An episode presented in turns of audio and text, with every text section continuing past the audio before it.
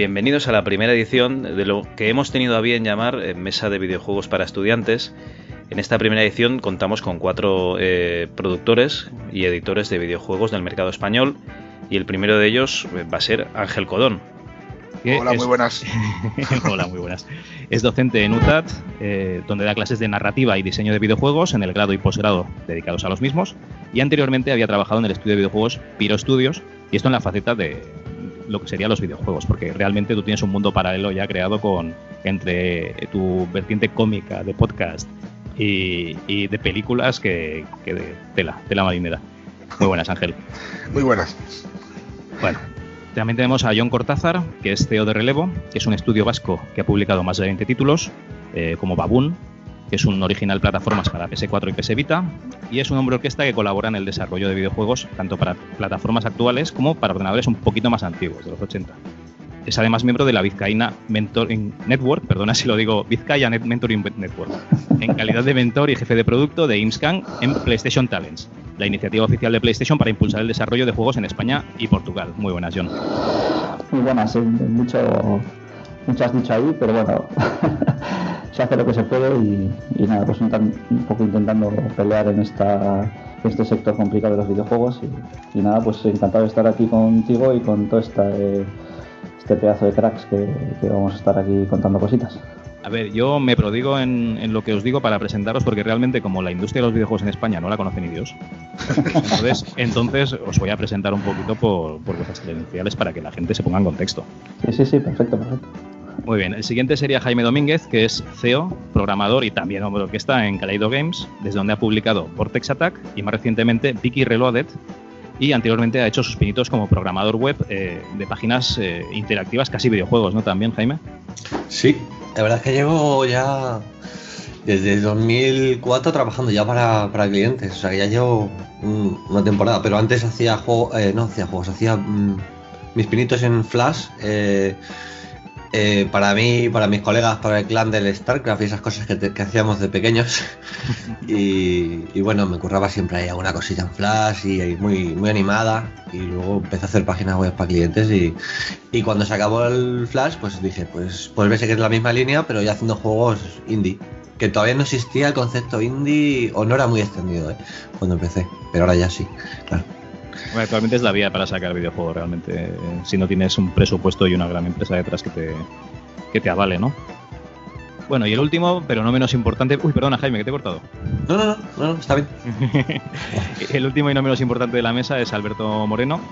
Actualmente Alberto es profesor asociado en UTAT, igual que Ángel, donde da clases entre otras materias de diseño de videojuegos, dirección de arte y arte 2D 3D, y su carrera comienza en la emblemática empresa de videojuegos Dynamic, donde participaría en diferentes proyectos como la saga PC Fútbol. Hola Alberto, ¿qué tal? Hola, ¿qué tal? Digo PC Fútbol porque como es, yo creo que es el bestseller español por, casi excelencia, ya eclipsa todo lo demás, ¿no? Bueno, es un poco, a mí, ya me queda muy lejos, ¿eh? ya tú ya lo sabes que, que de hablar de PC Fútbol ya ya me queda como. De hecho, he pasado tantas empresas y juegos por el medio que, al final siempre acabo hablando de fútbol, pero, pero bueno, está gracioso, sobre todo por recordar anécdotas. No, pero es muy gracioso porque comentas con los estudiantes que tiene, para que os hagáis una idea, entre 17 y 27 años ese rango de edad, y todo el mundo, quien más que menos, lo conoce. ¿eh? No te creas ya, ¿eh? Yo ya empiezo en clase a, tener problemas de, alumnos que no, no saben de qué les estoy hablando. cuando me presento y tal y cual. No pasa nada, les pones el tiempo de culto especial PC Fútbol y, se pueden hacer en un momento, sin problemas. Bueno, eh, os voy a explicar un poquito el funcionamiento de la mesa. Eh, básicamente vamos a, tener unas preguntas de nuestros estudiantes de aquí del Instituto de Estudios Superiores Poplanou, los cuales pues están estudiando el ciclo formativo de grado medio de, de SMIX de, informática y el grado superior de DAM, también de, informática, por lo que, digamos, ellos tienen idea de lo que es el sector de los videojuegos, pero no acaban de tener claro lo que, lo que pasa, ¿no? Una vez que te tienes que poner al frente de, la, de, las riendas de un proyecto.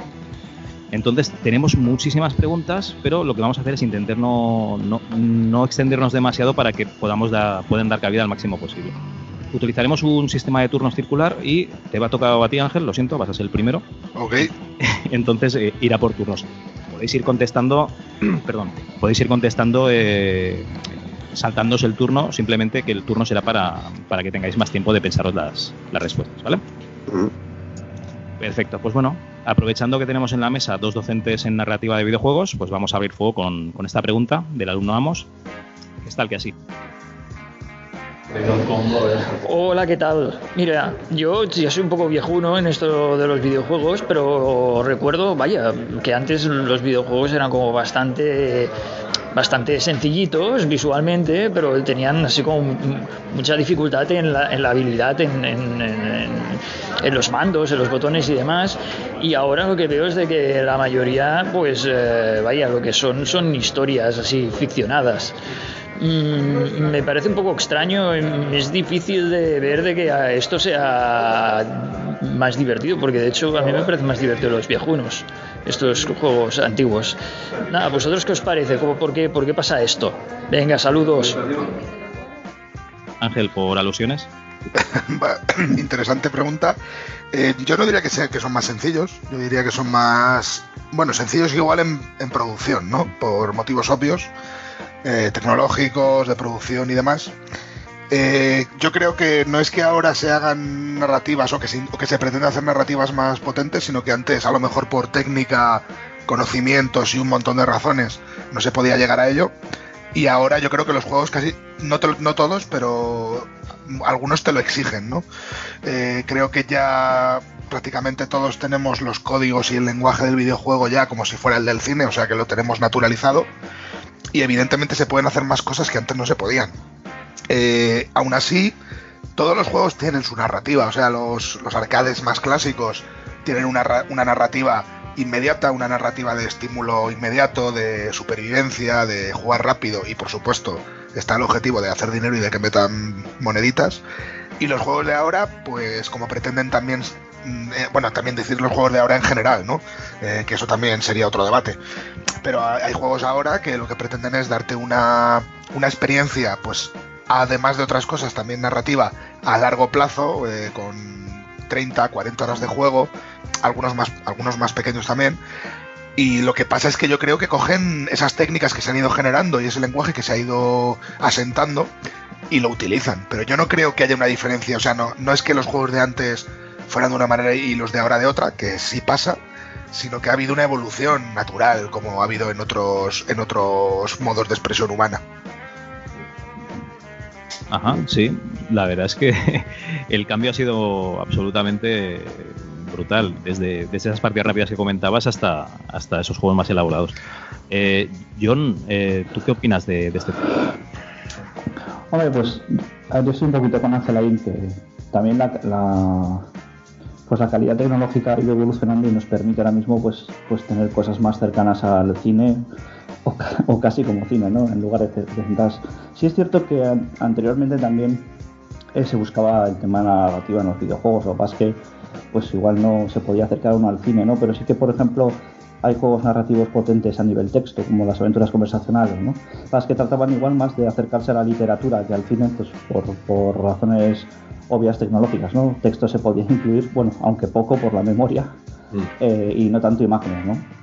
O juegos donde se quería acercar al cómic, pues como uno de los Batman del Spectrum o el Comic Stone de Mega Drive, ¿no? O sea, siempre, pues bueno, mm, se ha intentado un poco tocar, o el videojuego ha intentado beber de, de diferentes eh, fuentes o de diferentes estilos de, narrativa, los más cercanos, lógicamente pues no se podía alcanzar lo que ahora sí que se, está acercando, ¿no? Pues ya calidad eh, de, película en todos los sentidos, ¿no? Pues, pues, ya se puede trabajar con planos más complejos, ya se puede trabajar con realismo más complejo, ¿no?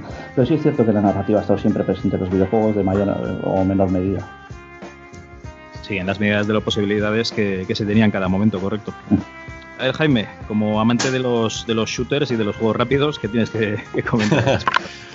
pues yo creo que básicamente antes, eh, aparte de que la memoria era súper limitada, como decía Cortázar, eh, básicamente el modelo de negocio era muy diferente. Antes era, pues eso, echar monedas, porque los videojuegos estaban en, sitios que no estaban en casa y las partidas tenían que ser súper rápidas. Entonces eso de leer fuera, eh, querían acción directa. Y también otro de los de los movimientos mm, que realmente motivaban a, los jugadores era a, superarse unos a los otros, era habilidad pura y dura. nada de leer. No había muchos juegos, eh, ponle Pac-Man o ponle Space Invaders o Galaga, es que no tienen nada. Bueno, a lo mejor tienen un poquito que te lo ponen un texto como excusa, como el Arcanoid, igual, que es que dices eh, un planeta que no sé qué, ¿qué más? Es romper bloques y fuera.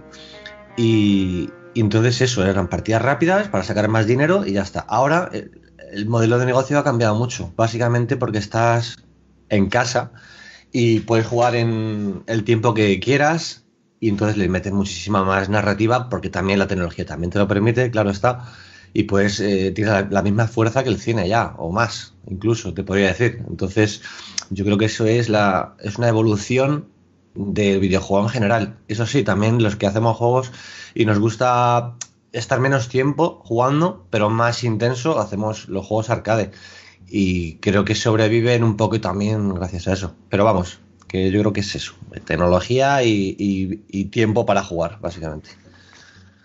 Bien, o sea, antes digamos que teníamos eh, enganchados a los jugadores por la dificultad de los videojuegos y ahora por la durabilidad, ¿no? Por el tiempo que están Justamente. enganchados en pantalla. Justamente. Muy bien, Alberto, ¿qué, qué nos puedes comentar tú?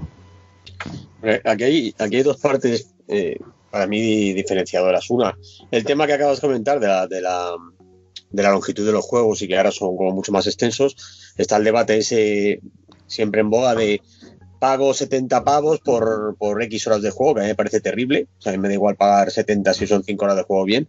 Eso por un lado, por el tema industrial. Y luego, en cuanto a los juegos antiguos, yo creo que siempre ha habido interés en, en, en contar historias en el videojuego. Lo único que se podían contar como se podían contar, como, yo qué sé, los, las aventuras gráficas o anteriormente las aventuras conversacionales. Yo, de hecho, empecé con los videojuegos porque básicamente lo vi como un medio para, para contar historias. De hecho, el primero que intenté programar fue una aventura conversacional.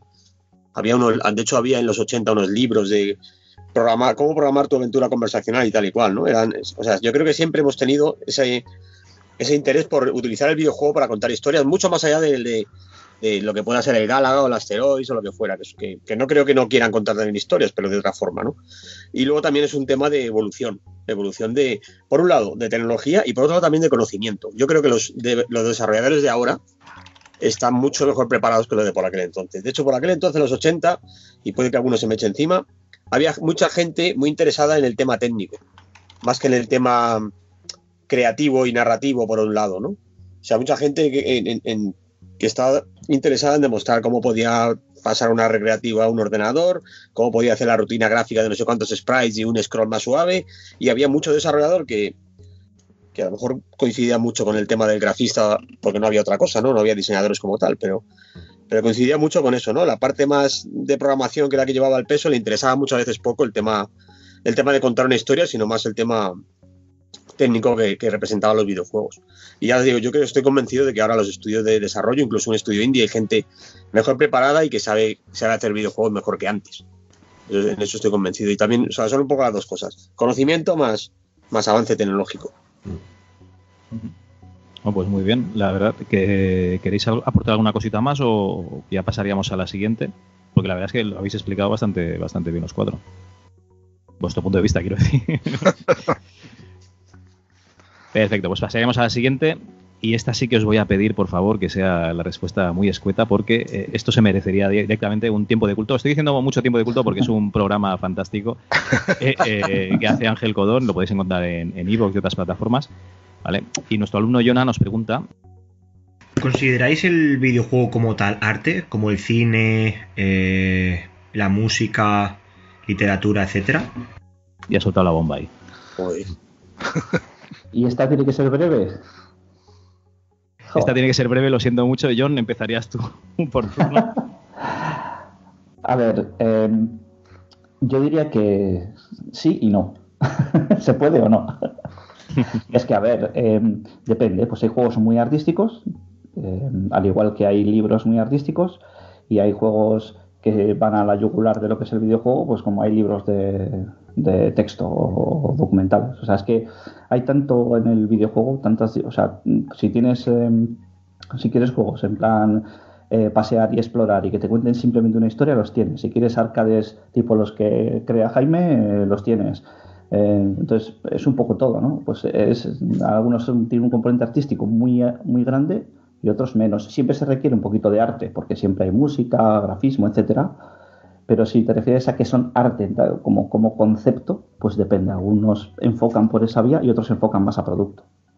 Te voy a decir una cosa, me estoy leyendo eh, unas revistas, unos cómics del año 86. Empecé con el mismo cómic del 78 y voy siguiendo la evolución hasta que cierre, me parece que es en el 90 o así. Y este debate es el mismo que tenían en aquella época con el, mundo de la historieta, del cómic. Pero exactamente el mismo, debate. Bueno, Jaime, ¿qué, ¿qué, nos puedes decir tú? Pues yo creo que es, que es lo que ha dicho John. Básicamente depende del juego y depende qué película o qué literatura sea. Es decir, te puedes explayar muchísimo o, nada.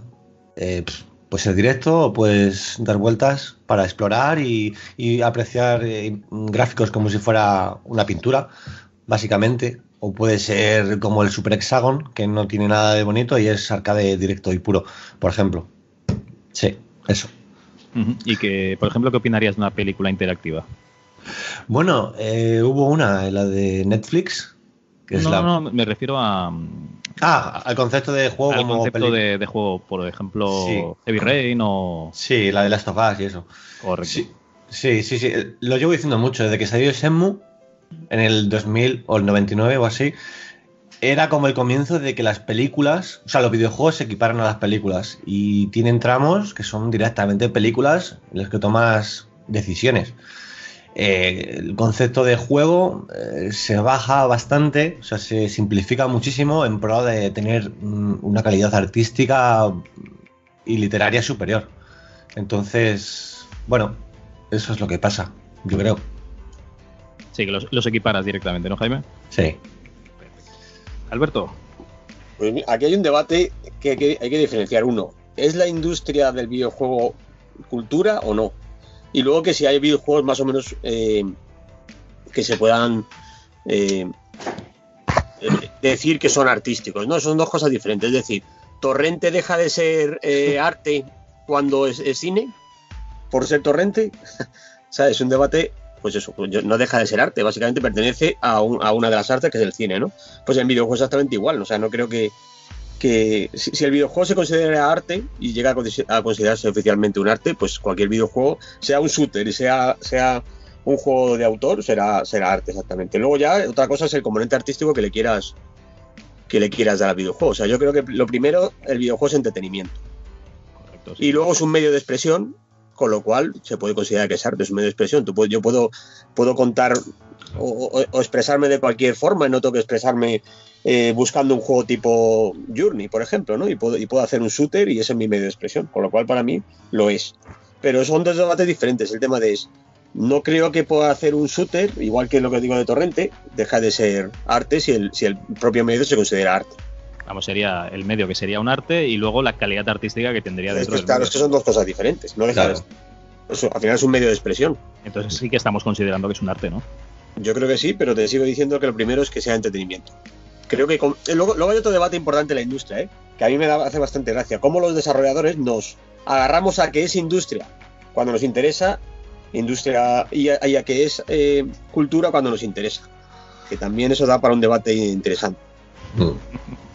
Yo creo que cuando son los que no producen videojuegos los que están hablando del tema, se habla de cultura y cuando son los que producen videojuegos y habla de industria, creo, ¿eh? desde mi punto de vista. Eh, bueno, Ángel, eh, remata el tema, pon, Sí, bueno, estoy bastante de acuerdo con, los compañeros, yo creo, lo que han dicho. únicamente añadiría que si, por ejemplo, lo miramos desde el punto de vista del concepto de arte más asiático, que sería pues la excelencia de la ejecución, ¿no? de, una artesanía o de, una actividad, evidentemente sí lo sería, porque prácticamente cualquier cosa entraría en esa, en esa definición. Cualquier expresión de la cultura llevada a una ejecución excelsa o, una, o a una ejecución especialmente interesante podría ser considerada arte.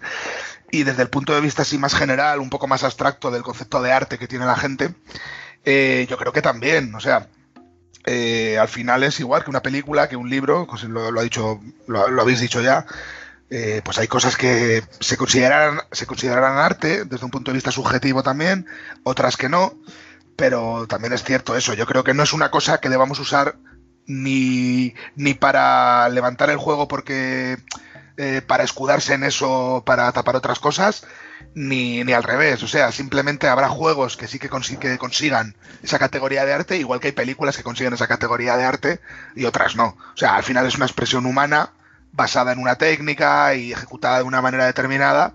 Y evidentemente habrá algunos que lo consiguen y otros que no. Y yo creo que ahí incluso no es tan importante la, el objetivo que tiene el creador, sino que realmente el acabado final consiga esa, digamos, esa, esa nomenclatura, ¿no? O, entrar en esa categoría. Pero básicamente, y además me interesa mucho lo que ha dicho Brihan, que es verdad, ¿no? Que algunas veces decimos que es que es arte y otras veces es que no hace falta hacer arte. Pero yo también, igual que en el cine, con los videojuegos, opino que lo principal es que sea entretenido, y luego ya se podrán hacer otras cosas. O sea, luego ya se podrá buscar la trascendencia, tocar, tocar temas importantes, eh, cambiar el mundo, lo que quieran, ¿no? Pero primero el objetivo principal es ser entretenido. Entonces, luego el arte que venga después. Perfecto. Pues yo creo que, que habéis dejado claro que sí que es un arte y simplemente pues es eh, mm, matizar, digamos, un poquito el alcance del mismo.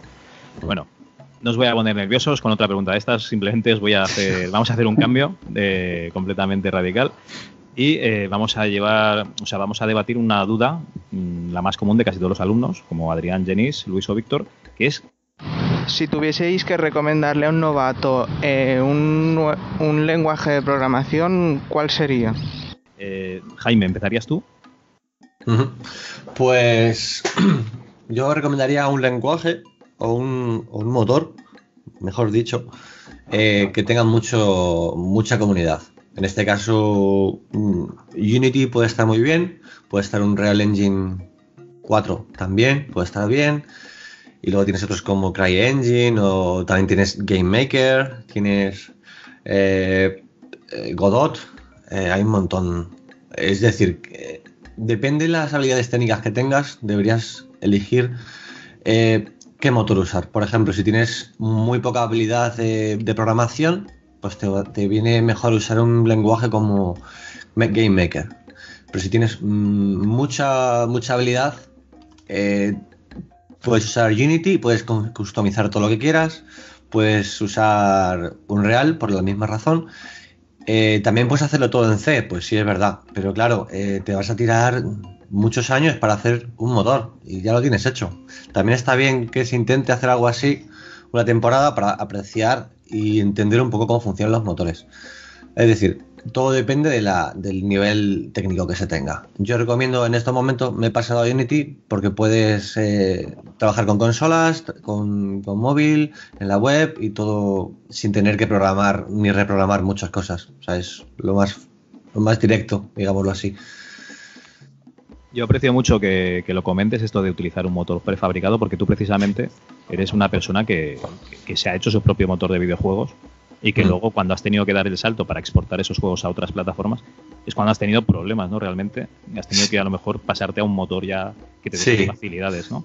Sí, básicamente yo, yo cuando empecé a hacer videojuegos los hacía en Flash, pero los encapsulaba en Adobe Air, que es como una como ejecutarlo de forma nativa, con mucho rendimiento, estaba muy bien.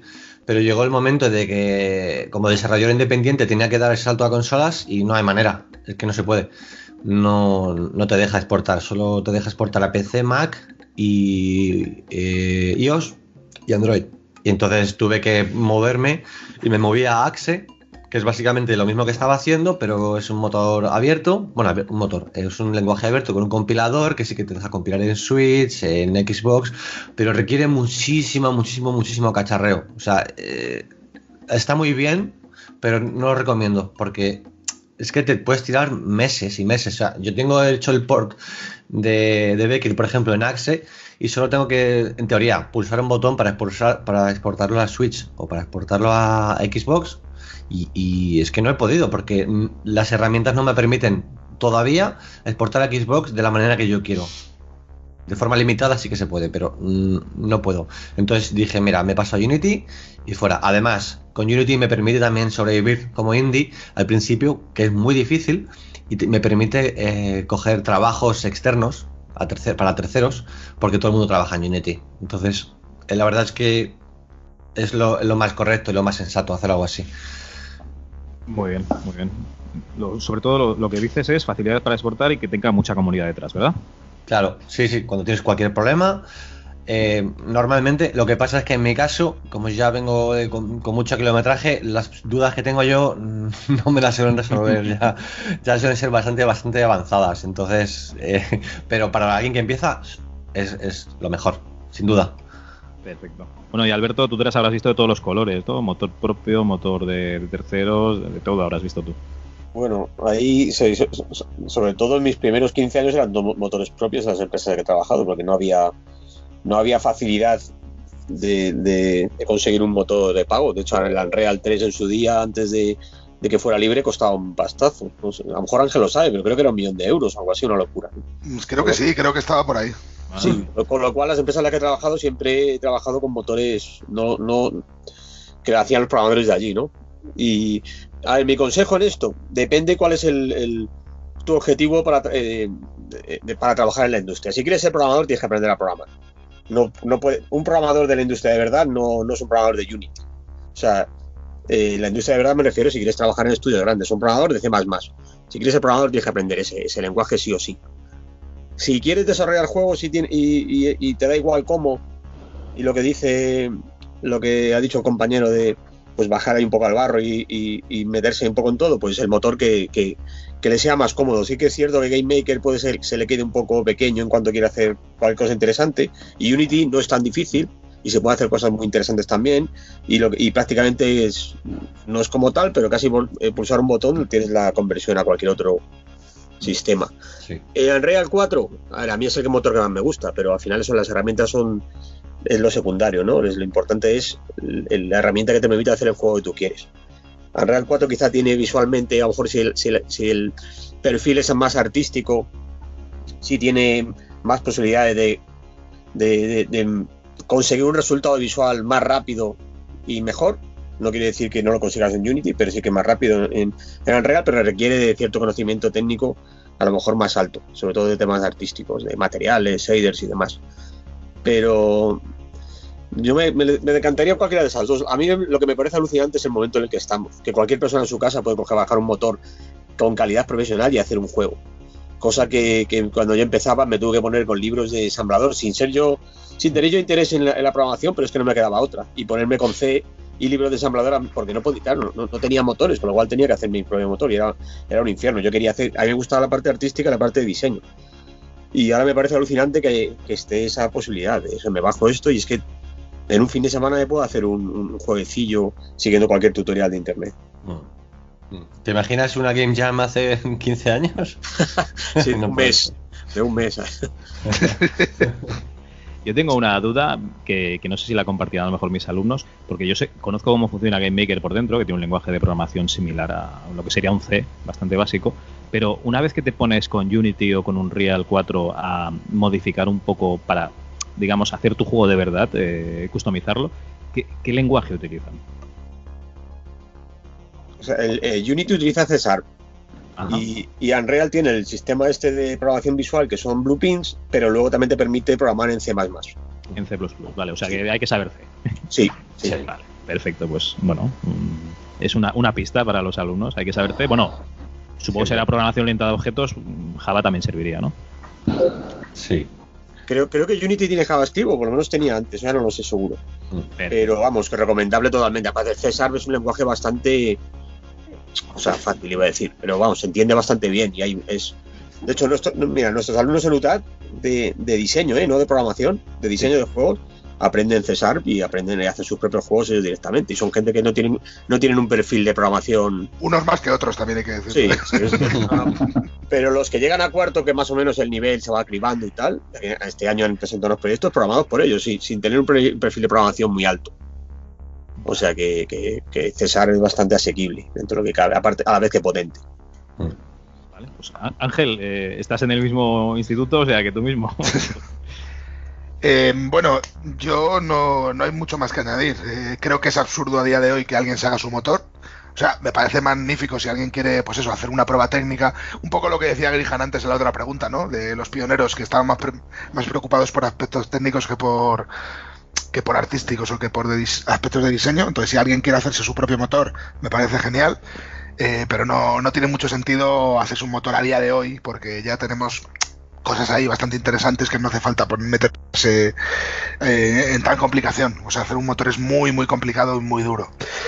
Y sí, ahora mismo hay ya no solo un Unity Unreal, que yo creo que serían las dos fáciles para entrar y que te permiten hacer prácticamente cualquier cosa, sino también pues eso, Game Maker, si se quiere hacer algo así más en 2D, sobre todo por no ser la dificultad del 3D, o, o Godot, que es un motor abierto, eh, pero vamos, eh, ahora mismo con Unity y Unreal creo que se puede hacer prácticamente todo.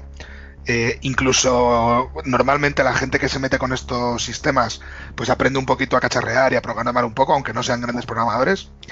Y es verdad, o sea, por mucho que se scripte, habría que diferenciar, yo creo que esto sí que es importante para, para los chavales, la gente que se quiere introducir en el mundo del desarrollo de videojuegos o que simplemente quiere aprender un poco más o saber un poco más, que por un lado estaría lo que es la programación y por otro lado el scripting, que no es exactamente lo mismo. O sea, se parece mucho, tiene mucho que ver, pero no es exactamente lo mismo.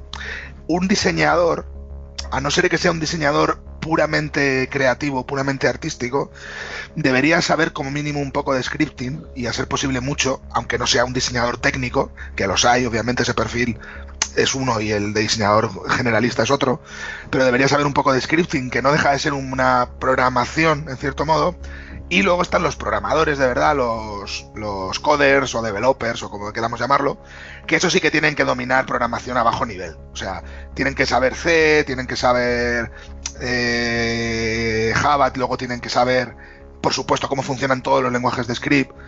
Y al final, cuando sabes programar, prácticamente cambiar de un lenguaje de programación a otro, a no ser que el paradigma sea muy distinto, no deja de ser otro que cambiar las palabras reservadas, ¿no?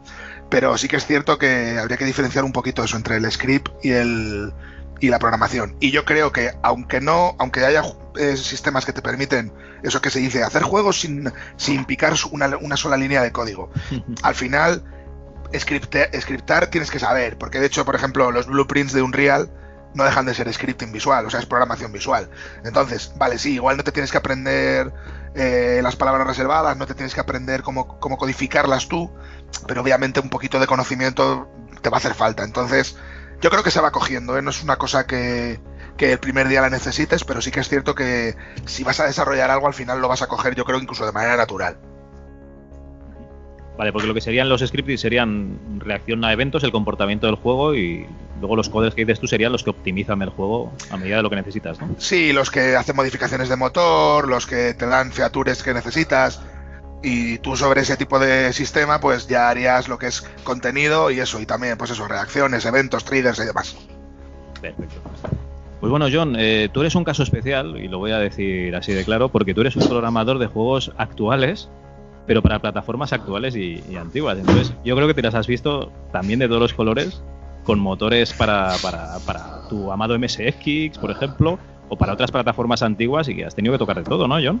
Sí, bueno, pero a, ver, eso es eso es básicamente por mi afición y por y porque pues bueno en relevo seguimos haciendo esas locuras pero vamos, aquí no le recomendaría el ensamblador a nadie a nivel profesional.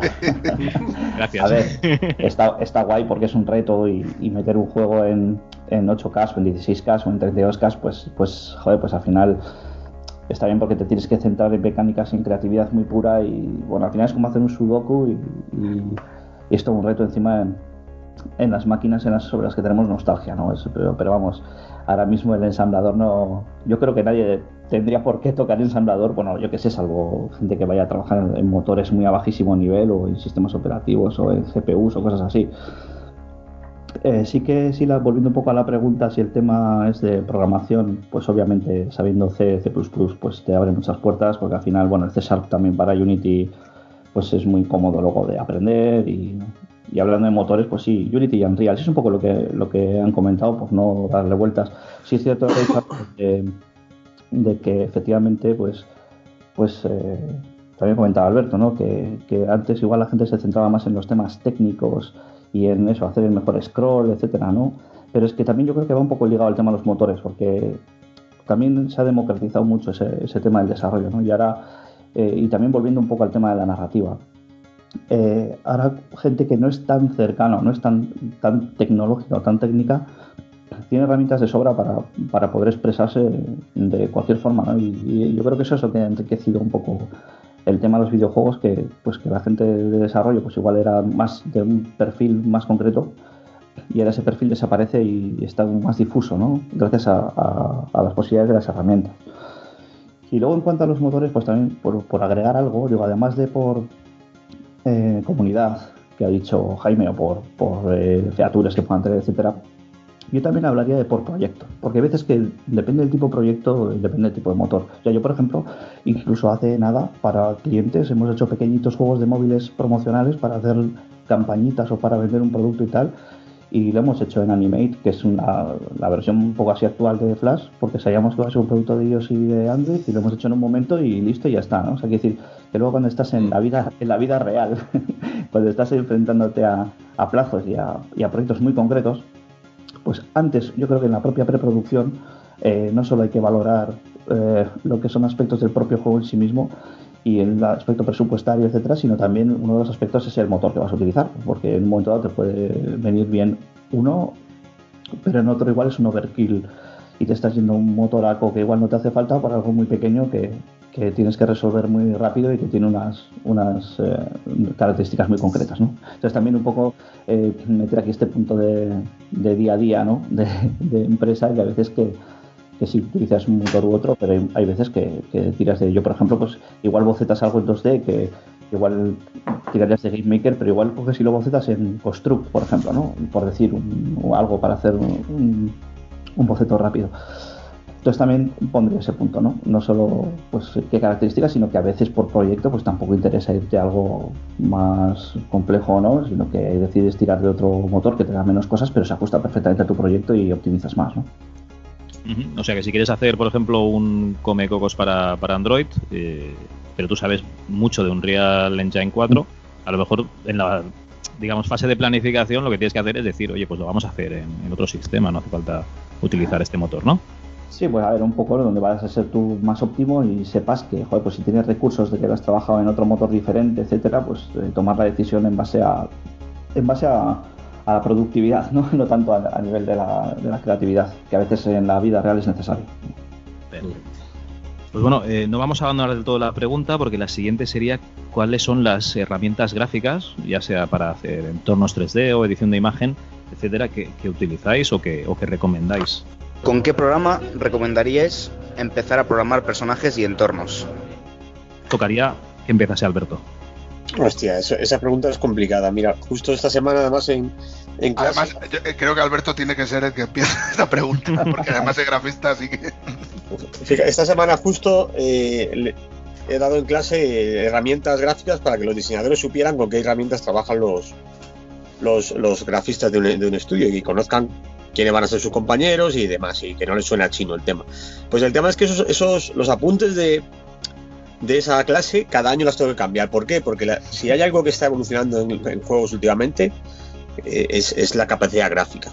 Con lo cual cada vez hay mejores gráficos tal y cual y cada vez hay más herramientas. Y hay una cosa que, que ha cambiado mucho es que lo que hacíamos hace, hasta hace 5 o 6 años, que era utilizar eh, el 3D Studio Max o Maya, depende del estudio, para 3D, Photoshop para texturas y, a lo mejor ZBrush para, para modelado orgánico y tal, y cosas con mucho detalle. Ahora eso ya se ha roto. O sea, se ha roto directamente. Para cualquier proceso utilizamos 7 u 8 herramientas. Entonces voy a tratar de ser muy, muy concreto y específico. Bueno, primero para 3D, eh, las más utilizadas en España, sobre todo las más utilizadas es el 3D Studio Max. Luego hay estudios donde se empieza a usar Maya, en el extranjero se utiliza Maya más, más que Max en algunos estudios empieza a utilizar Blender, Blender está cogiendo mucha, mucha, mucha fuerza.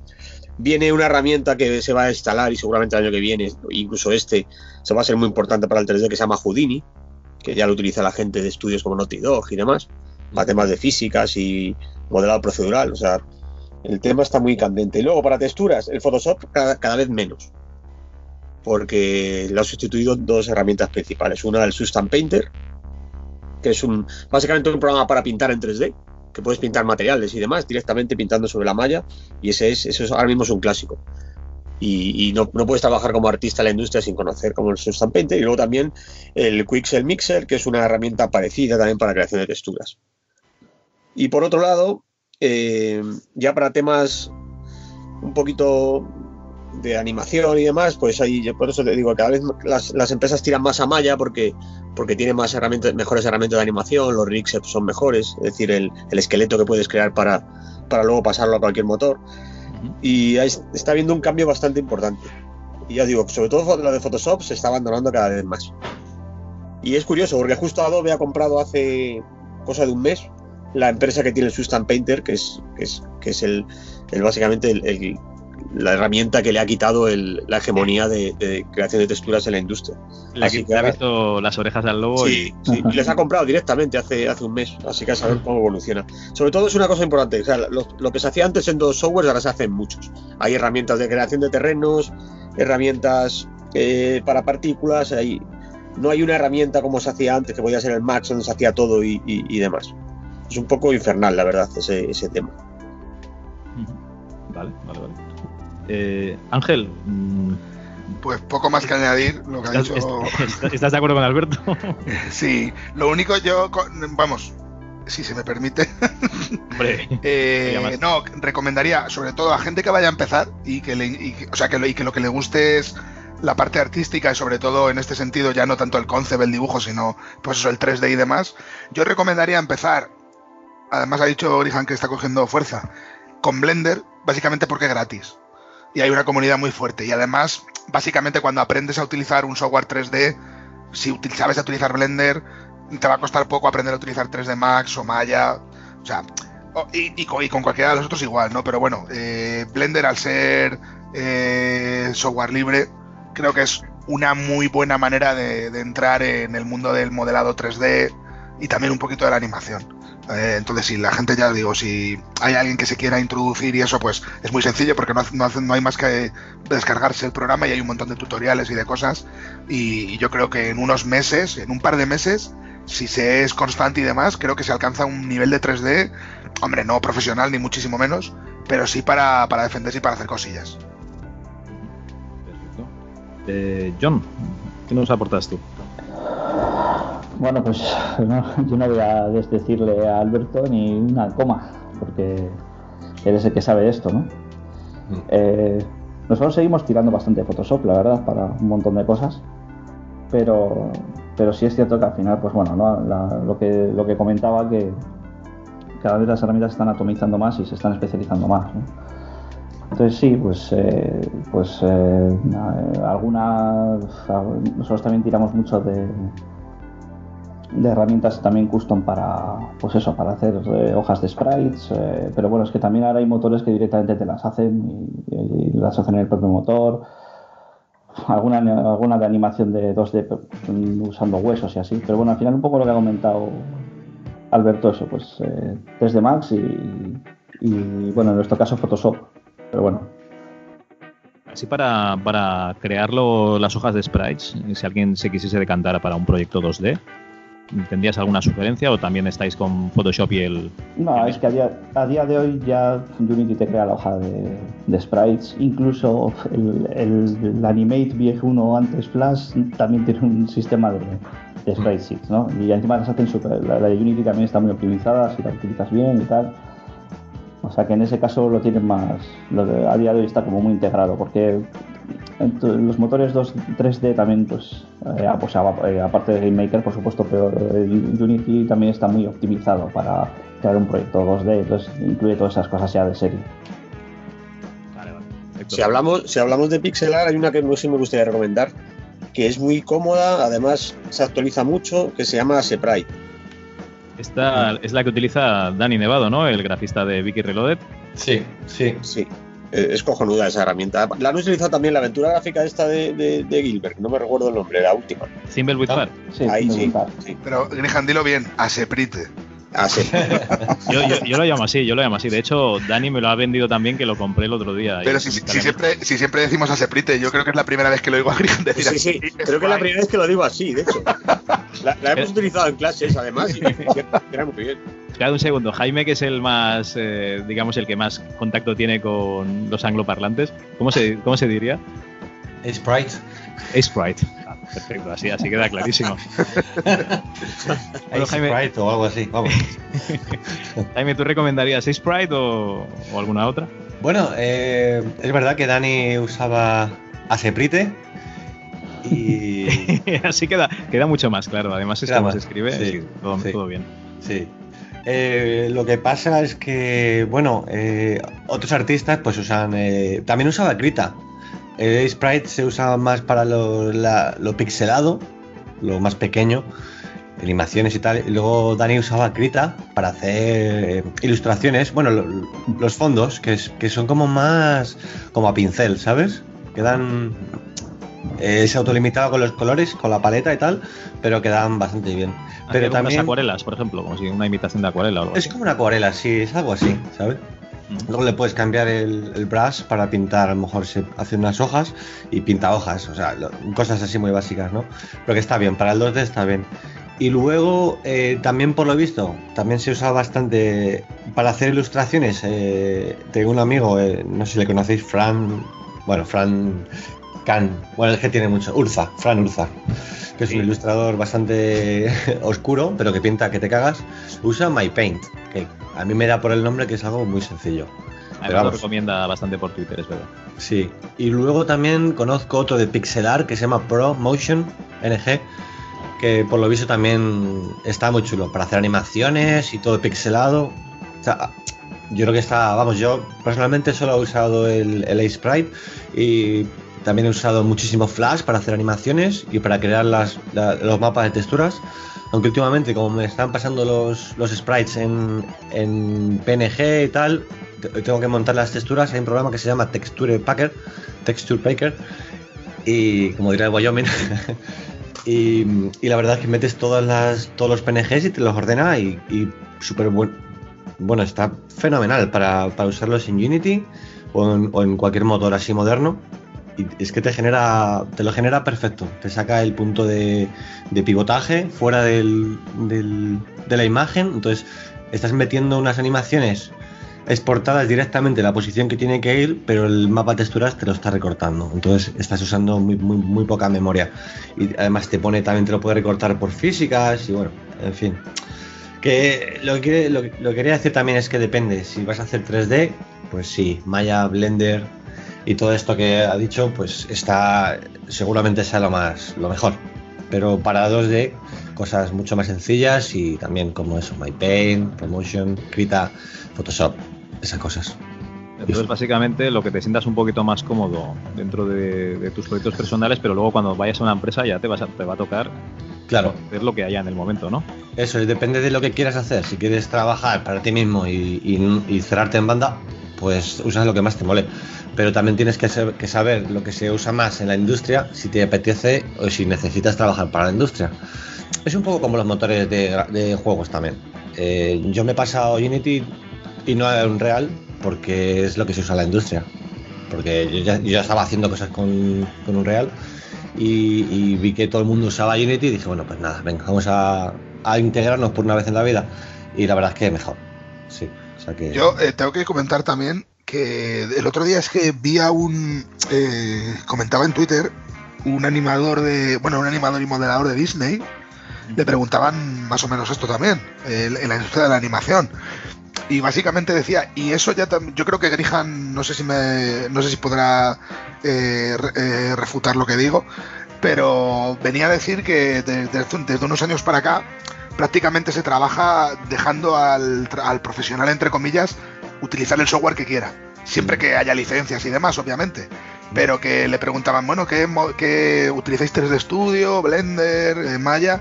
Y básicamente decía que se permite, dependiendo de departamentos, obviamente, que sobre todo modeladores y demás modelen en el software que se encuentren más cómodos. Sobre todo en empresas grandes que tengan todas las licencias disponibles, claro.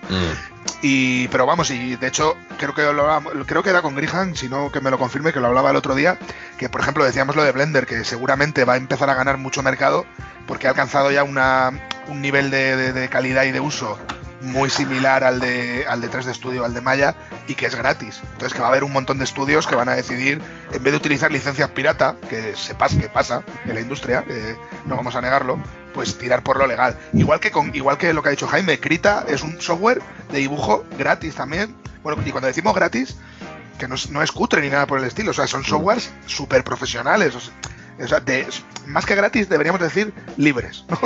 Sí. Y, y, creo que eso es importante y yo creo que cada vez se va a dar más, ¿eh? sobre todo además con este tipo de naturaleza freelance que está cogiendo casi toda la industria, aunque incluso dentro de estudios la gente es como rollo freelance, cada vez se va a dar más. ¿no? El, a mí tú me das un modelo 3D o un dibujo y me da igual en qué lo hagas, creo que es interesante. Mm. Sí. Ángel, no, no, vas a parar de hablar, ¿vale? Porque te, te toca a ti. ¡Ay, qué bien! vale, y aquí vamos a introducir una pregunta un poquito personal que nos hace Jenis y Jonah. ¿Cómo aprendisteis a programar? ¿Haciendo algún estudio de forma autónoma? ¿Algún curso o carrera universitaria de grado medio o superior que recomendaríais? ¿Qué, ¿Qué, es lo que más se recomienda estudiar para el desarrollo de videojuegos? ¿Grado superior? O sea, si con un grado superior ya vale, una carrera, un máster, etcétera. Vale. Hombre, yo creo que depende mucho. Yo, en mi caso, yo empecé por curiosidad con GW Basic hace un millón de años, eh, con cosas, eh, o sea, con un curso que del paro de mi madre. A mi madre no sé por qué, le dieron un curso de programar en GW Basic, eh, cosas de estas muy básicas, y con un curso del paro empecé yo con, con un 286 ahí y tal. Eh, luego, eh, si os bueno, supongo que os acordaréis todos del Deep Games Studio de Hammer. sí, sí. Eh, pues ese obviamente también le di en su momento. Hice pues mis mierdas ahí, mis, mis copias de Space Invaders y cosas así. Y luego ya, sí que es cierto que ya a programar de verdad, evidentemente, como me tocó estudiar ingeniería del software, o sea, ingeniería informática, pues ahí no me quedó otra. Luego estuve trabajando unos mesecillos como programador y ya luego me pasé a, a, al diseño de videojuegos y ahora ya no me acuerdo de nada. De diseño de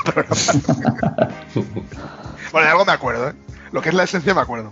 Bueno, pero, pero programar no se olvida nunca. No, no, es como Mortal O sea, puedes, puedes olvidar ciertas cosas porque realmente eso es, yo creo que es como cualquier otro arte, entre comillas, que si, si te oxidas lo notas, ¿eh? Pero sí que es cierto que son lo que son las bases, o sea, lo, lo que es programar a nivel concepto, obviamente no te lo olvidas. Eh, ¿Cuál es la mejor manera? Yo creo que es que te guste lo que estás haciendo. Los videojuegos precisamente son una muy buena manera de aprender a programar. Porque te gusta, en vez de estar haciendo hojas de cálculo o cosas así feas, pues estás haciendo algo interesante. Que yo creo que es lo. está haciendo por los videojuegos un poco lo que hizo hace unos años el diseño web, ¿no? Y el PHP. Que era como, bueno, es un poquito un lenguaje un poco mierder, pero me permite hacer cosas a mí y tal, pues ahora con los videojuegos pasa lo mismo. Entonces creo que los videojuegos es una muy buena manera de aprender a programar y me consta que ya hay gente que está enseñando a programar a través de, a través de juegos, no para convertirte en un desarrollador de juegos, sino porque se cogen los conceptos de manera, de manera mucho más fácil. Y sobre todo, sarna con gusto no pica. ¿no? Sí, por eso. Vale, John, irías tú, ¿te acuerdas de la pregunta o de la bola? Sí, sí. Sí, sí, sí. que es un poco larga. Eh, uf, bueno, pues yo lo tengo súper claro. Yo aprendí por, por las revistas de la época, pues cuando estamos con Store. Yo, yo tuve en casa un MSX, eh, ahí en el 86, eh, y mis padres tenían un, un, una característica muy concreta y es que no les gustaban los videojuegos para nada. Con lo cual, pues tuvimos en casa kilos y kilos de libros y revistas para, pues eso, ¿no? Para tener un ordenador, entre comillas, para estudiar. ¿Qué pasa? Que, que yo creo que era un poquito también los usuarios de, de aquella época teníamos esa posibilidad, ¿no? Porque nos comprábamos revistas que hablaban de videojuegos o lo que fuese y siempre tenías tu sección de programación, tu sección de taller, etcétera, ¿no? Ahora es como que tienes una revista de juegos y habla de juegos y ya está, ¿no? Antes, antes se cacharreaba más con, con los microordenadores inicialmente, con lo cual, pues bueno, empiezas a copiar tus listaditos de BASIC, empiezas a modificarlos, dices, joder, esta variable que pone 3, si le pongo 5, ¿será que venga 5 vidas? Y te da 5 vidas, ¿no? Dices, oye, coño, esto, esto es, una máquina, ¿no? Como, te sientes como que entiendes Matrix y tal. Entonces, a partir de ahí, pues eh, empezamos, eh, y empecé yo con mis hermanos a desarrollar nuestros propios programas. Y, y, nada, pues mandábamos algún listado a revistas, etcétera, pues temas de Basic, ¿eh? eh y nada, pues luego más adelante que mi, mi, carrera se dirige un poquito hacia el diseño gráfico y pues empecé a desarrollar eh, CDs interactivos y juegos así educativos en CD allá por el 98, recuerdo que con, con Director, con el Macromedia Director, el lenguaje Lingo. Eh, a partir de ahí luego ya pasé al ActionScript 3 para Flash y tal, y, y luego me encontré con la, la magia de la retroinformática, años después, en el 2003, que vi que, que la gente estaba muy loca y que hacía reuniones de usuarios y que, y que había nuevos desarrollos, etcétera, y es cuando me puse con el ensamblador de Z80 a, a hacer el friki, ¿no? Pero bueno, a partir de ahí también es algo súper importante que ha dicho Ángel, ¿eh? y es que eh, no importa tanto el lenguaje como la estructura de programación, como, como comprender cómo programa. Porque al final en todos los lenguajes tienes tus condicionales, tus bucles, tus variables, tu- todos esos conceptos, eh, una vez los adquieres es saber cómo decirlos en el idioma. Y, y- y todo, digamos que todo es entrenamiento para programar. Y si llegas a un sitio y tienes que hacerlo en tal lenguaje, si sabes programar con un, con un libro delante o con un tutorial delante, transcribes lo que quieres en, en, en- un- tres semanas estás controlando el otro lenguaje. O sea, al final lo importante es un poco saber hacerlo, ¿no?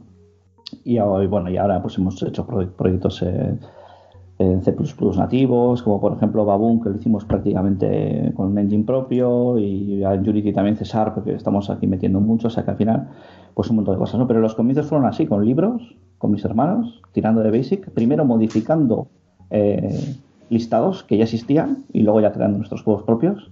Y un poco así, ¿no? O sea, más de- a nivel autodidacta. Yo soy de letras puras, o sea, que yo, de, yo estaba más, más empeñado en crear esas historias y eh, crear esos juegos que, que en la propia programación. Aprendí, digamos, a programar como, como es un daño colateral, ¿no? Uy, me, mm, me acabas de crear do- dos dudas ahora, ahora mismo. La- eh, si, si me las puedes eh, solventar, John. Eh, Baboon es un juego que lo sacasteis para PS4 y PS Vita. Exacto, sí. ¿Y hicisteis el motor nativo en C++? Sí, bueno, a ver, eh, utilizamos un motor de- dedicado de Sony, que es el Fire Engine, pero que no deja de ser una serie de macros en, casi casi como de C++. ¿no? Todo lo que es el motor de partículas físicas, eh, colisiones, todo el juego, todo está hecho en, C++ desde cero. Porque ahí tuvimos un, que es un poco lo que comentaba de dependiendo del mercado o dependiendo de lo que lo que te lo que te obliga a nivel producción, ¿no? Porque nosotros, por ejemplo, estábamos trabajando en un juego en 2000, me lo metimos en producción en 2013, creo recu- recordar octubre, queríamos sacarlo al año siguiente, pero eh, Unity, que la idea inicial la, teníamos que hacer en Unity, no iba a soportar PS Vita hasta mayo del año siguiente. Entonces estábamos en octubre y no podíamos paralizar tanto la producción. Con lo cual, pues decidimos arrancar usando ese motor de, Sony y haciendo todo el desarrollo en C++. Y lo arrancamos así. Y luego, eh, al usar esas, esas macros como de muy, muy, muy vinculadas a las SDK de PlayStation, luego fue muy fácil el port de, de Vita a PS4, ¿no? Pero sí que, que bueno, al final tienes que tomar decisiones y dices, joder, ¿soy- ¿soy capaz de esperar eh, seis meses para empezar con Unity o arranco y me tiro al monte con esto, ¿no? Pues al final son decisiones estratégicas. Y el caso de Baboon, pues que luego las hemos visto pues canutas para tratar de saltar de plataforma. Pero bueno, son, son decisiones que hay que tomar y que, pues eso, que hay veces que lo ideal es una cosa y, y lo que te pide el momento o tienes que realizar en el momento es otro. Y luego lo otro no es una duda, es una clarificación que comentarle a los oyentes que serán bastante jóvenes que, que en la época de los 80 los microordenadores de 8 bits pues llevaban el BASIC de salida, o sea, tú podías programar directamente sin tener que, que hacer nada. El ordenador ya lo llevaba cargado en una ROM. Eso es. Arrancabas el ordenador y, y lo primero que te ponía ahí es un OK con un cursor parpadeando. Ya ves. Y tú o te cargabas un videojuego, que solía ser lo normal, o, em- o empezabas a picar código. Y eso que decías, o sea, estaba tan directo como eso, y tan directo como que en cada, en cada revista pues tenías tu listadito de, de un juego para picar. O sea, estaba, estaba todo como más cercano, ¿no? Porque también era todo como más primigenio. Entonces, eh, incluso había ar- eh, artículos en, en revistas de cómo piratear o de cómo eh, modificar hardware, cómo hacer modificaciones de hardware. O sea, fíjate que es cacharrear ya a nivel abrir tu equipo, ¿no? Eso ahora es como bastante impensable, bueno, o, o tienes publicaciones muy ad hoc para eso, ¿no? Pero antes tú te comprabas, la, salvo que fuese la micromanía, que es lo máximo que te encontrabas entonces. Pero bueno, también te, te te encontrabas con los cargadores y los pokés. O sea, siempre, siempre había ese- ese- esa fusión entre, entre la programación y. Pero bueno, también es. Yo digo- lo digo siempre que es como los coches, ¿no? Que ahora tú abres un coche el capó y no te encuentras más que plástico y no puedes hacer nada, ¿no? Y antes con los coches, eh, si eres un poco mecánico, pues eh, eh, lo podías modificar a cualquier forma, ¿no? Pues los ordenadores son un poco ahora así. Ahora tienes un plástico y, no sabes qué hacer. Y antes, pues lo abrías y era otra cosa, ¿no? Sí, sí, ha cambiado muchísimo. Bueno, Jaime, ¿tú, qué nos cuentas? Bueno, pues yo empecé a programar también como John en un MSX. Yo creo que tendría. MSX a tope ahí. Vaya, el MSX Basic, además. Y tendría 8 años o así, o 7. Y claro, te cogías el libro, un mazacote que venía con el ordenador y, te ponía ejemplos. Y tú los copiabas y, a ver qué hacía. Y lo ibas modificando y al final ibas entendiendo los conceptos. El line 2, el, play, soniditos para hacer musiquitas y tal. Bueno, luego después eh, me pasé a Commodore Amiga, no tenía acceso a ningún libro de nada. Entonces, por mucho que tuviera el Amos, que era un motor de juegos como el Deep, pero para Amiga y más antiguo, no pude hacer nada. Y cuando luego llegué a, a PC, ya empecé a cacharar un poquito eh, con páginas web y tal. Pero hay una, anécdota bastante curiosa, que es que yo repetí segundo de bachillerato con eh, lenguaje y bueno, y bueno, eh, repetí. Y tenía la universidad al lado. Y entonces mis colegas que habían pasado de curso estaban haciendo ingeniería industrial y tenían informática. Y yo empecé pues a meterme en las clases y, me hice el curso entero, ¿eh? El año entero. Y aprendí C, aprendí, Pascal y la verdad es que ahí empecé a hacer mis primeros pinitos en programación. Luego ya, cuando ya pasé de curso, ya me metí en un ciclo superior de programación y ya empecé a, tocar un poquito más Visual Basic, eh, Java, eh, Unix y todo eso. Pero en realidad, todo eso que aprendía no me valía para nada o si me valía como base. mejor, mejor dicho. Muchas, muchas, gracias, muchas gracias Jaime por, comentar esto. Tú ten en cuenta que eh, aprendas lo que aprendas en el mundo de la informática, luego va a estar relacionado con otra cosa que hagas. Sí, no, me refiero que, por ejemplo, luego cuando me, puse a hacer páginas web, la estructura de HTML no, no tenía nada que ver. Pero cuando me metí con PHP o ASP, el ASP me venía del Visual Basic y el PHP me venía de C, porque el idioma es el mismo. Entonces empecé a, a utilizar ahí mis conocimientos. Eh, luego me pasé a, Flash y es un poquito también como JavaScript, un poquito más limpio, digámoslo así.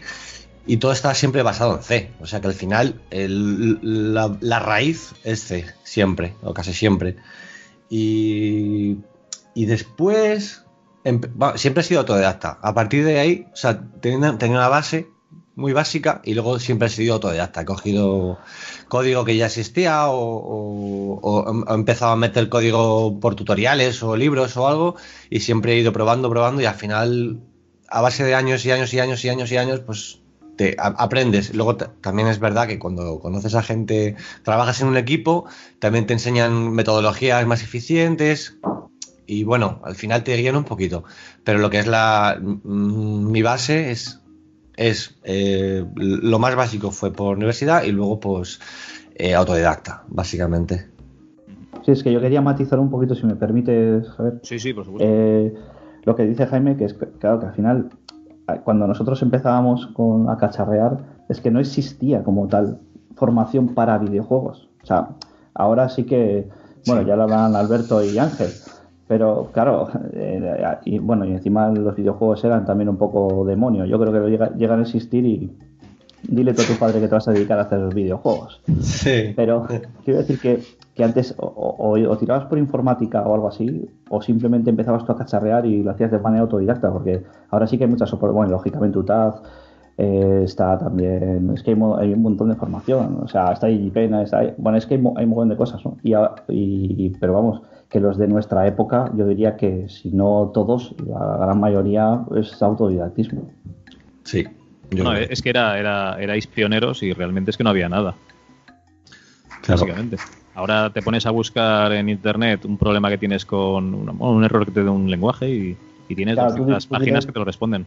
Tú diré, Alberto, cuando estaba con 8 bits, que a ver si tenía un internet para buscar una rutina por eso, Ni, nada. Nada. Una anécdota. El año pasado, en un examen de programación en Java, eh, en ciclo superior, eh, un alumno, mm, yo, les dejo tener internet cuando me programan, ¿vale?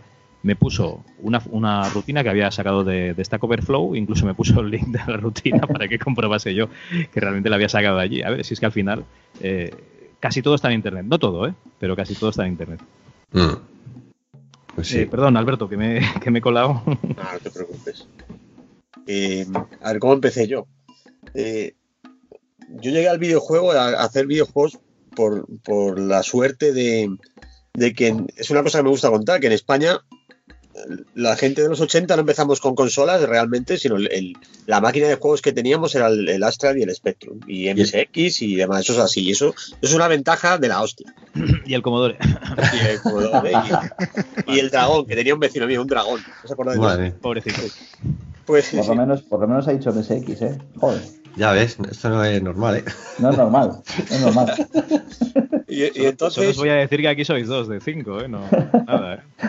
eso dependía de la clase. En mi clase el que más, el ordenador que tenía la gente era el CPC el 464. Entonces yo me iba a casa de un amigo, yo no tenía el ordenador, y, y- y me- y tenía un librito que se llamaba Programa tus propias aventuras en tu computadora. Me acuerdo de eso perfectamente, que se programa para hacer una aventura, una aventura conversacional en, en, en Basic. Y a mí eso me flipó. Empecé, empecé a- con el librillo aquel. eh, luego mis padres me compraron un PC con CGA y tal y cual, y yo hacía mis cosas en Basic. Llegó un momento que, que hacía juegos co- tan complejos que el Basic no, de repente me daba error de memoria. Tenía un juego de música además con, con diferentes jugadores y tal y cual. Y me entonces dije, algo tengo que aprender Automemory. Claro, algo tengo que aprender que, que- que- sea más potente que esto. Y claro, me contaron el lenguaje C y tal y cual. Mm. Y claro, había internet, no conocía a nadie. Y me fui a Madrid y encontré en una librería un libro llamaba Aprenda C ya, con admiración al final y todo. Lo tengo por ahí todavía. Y aprendí C, empecé a hacer cosillas. Pero básicamente no porque la programación fuera lo que a mí me interesaba. A mí me interesaba el, el tema del diseño y arte. Pero claro, si no conoces a nadie que te, haga, te programe el juego, tendrás que hacerlos tú. Mm. Luego ya empecé a currar y currando ya, como conocía a programadores de verdad, como Pablo Ariza y tal, ahí me enseñaron un poquito de ensamblador y te- me hice mis, mis rutinillas de sprites ahí pintando en, ya en la VGA, me acuerdo y tal. Y fue un poco eso. Y luego el 3D fue totalmente autodidacta. Llegué, no sé cómo me llegaron unos disquetes de- del 3D Studio de MS2 a casa. Y me recuerdo un artículo de la PC Manía en la que hablaban del 3D. Y digo, "Esto, esto es la hostia y tal. Y me puse a, a- a aprenderlo a- a mi bola. Prueba y error, básicamente. Sí, sí, Y- antes los, los programas llegaban en disquete. Claro. O sea, de prueba y error y, y aprendí de 3D por, pues, pues, y luego ya eh, cuando empecé a currar, es una cosa que ha dicho también el compañero, cuando empiezas a conocer gente como tú y tal, cada uno te cuenta sus cosillas y es donde más aprendes, el, el- el compartiendo información. Y por lo demás, sí, es una, la programación, ya digo, llegué un poco por, por- porque tenía que programar, no porque fuera algo que tenía en la cabeza que quiero aprender a programar. Yo, yo iba más- yo un poco como John, iba más por el lado artístico, diseño, contar historias que, que la programación en sí. Sí, al final es, es una cosa que necesitas para, para Claro. llevar a cabo el proyecto. Claro, claro. Bueno, John, eh, eres el siguiente y Arnau nos pregunta eh, si habitualmente en la creación de videojuegos puedes aportar tus propios proyectos o sigues siempre el esquema de, que te manda pues desde arriba, básicamente. Como diseñador de personajes, ¿puedes aportar tus propias ideas o estás ligado siempre a seguir el esquema que te mandan? Hombre, hay que hacer Lo que pasa es que, claro, aquí, aquí tú eres el, que está arriba, ¿no? Eso te iba a decir. Joder, además yo, joder, soy súper tirano para eso.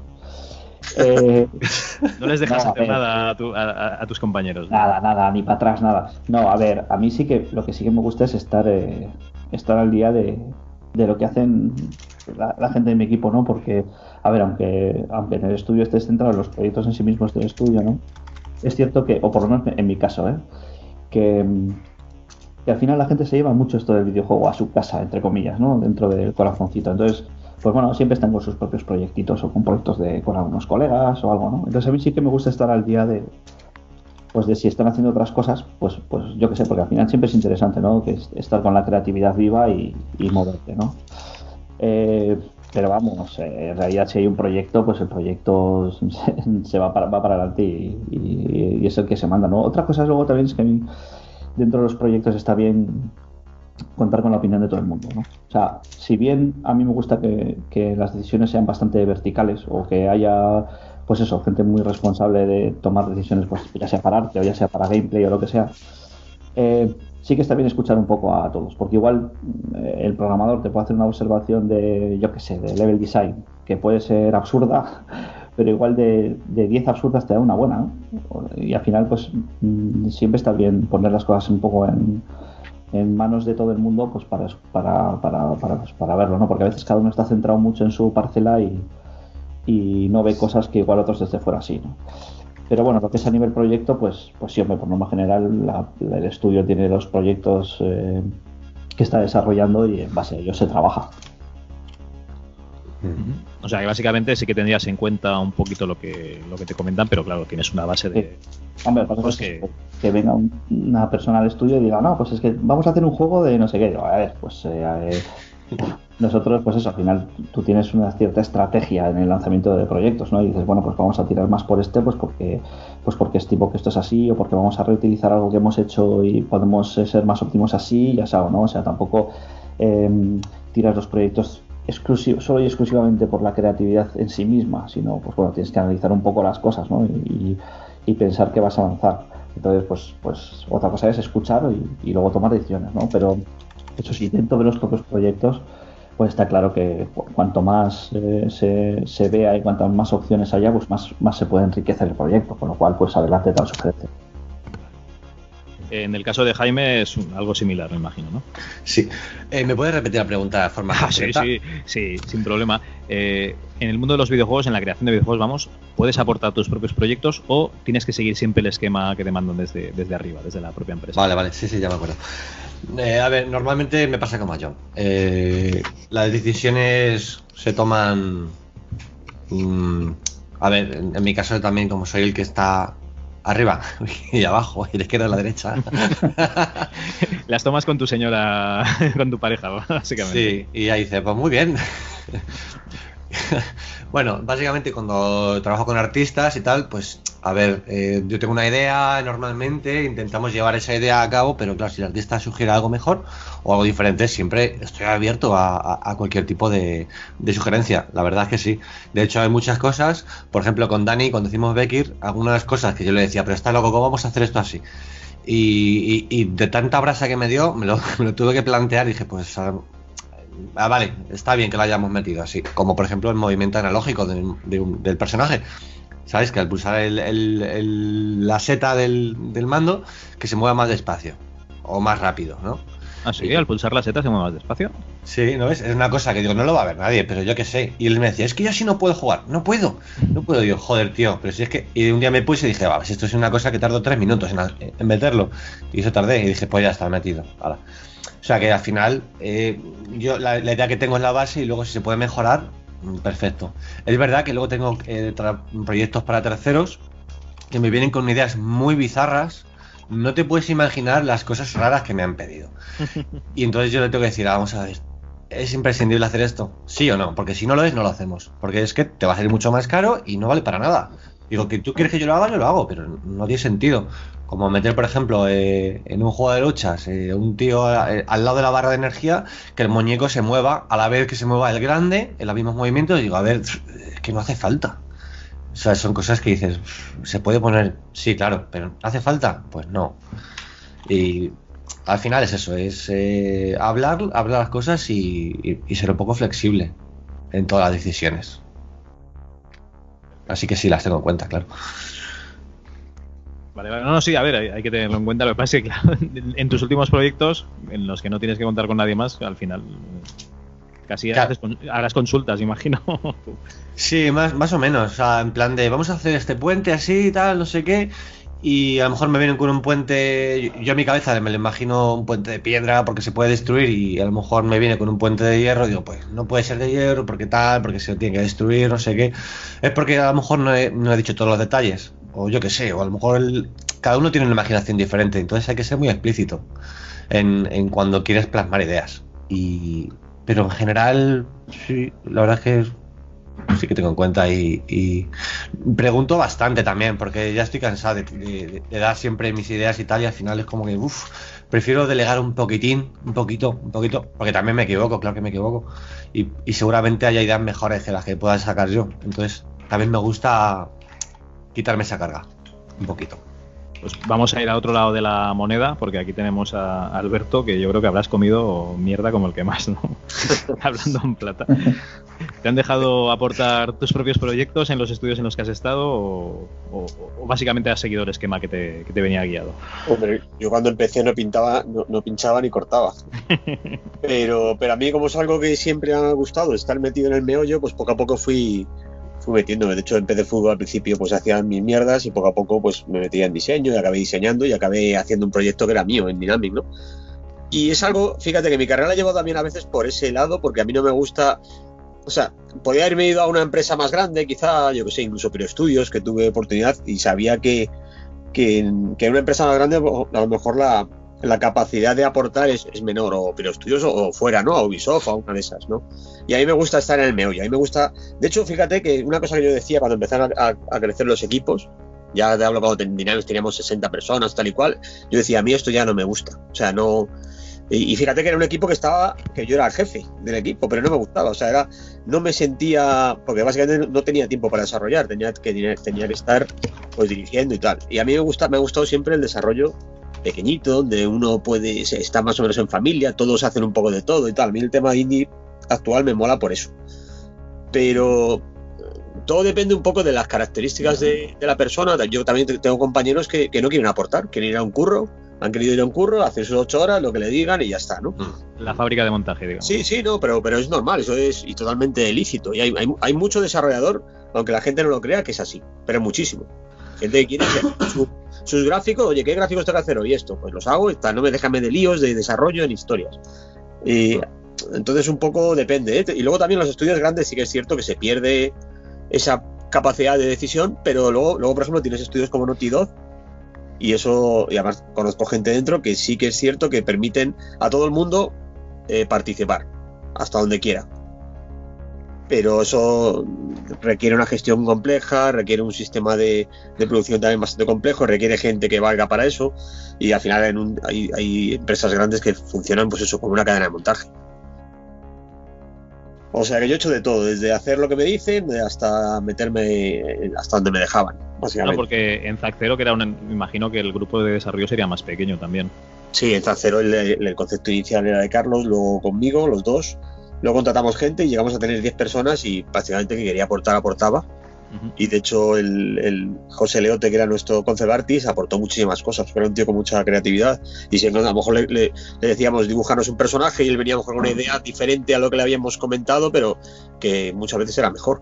Entonces, en equipos pequeños se- Para mí, mi forma de ver cómo es el desarrollo es, si todo el mundo puede aportar, bien.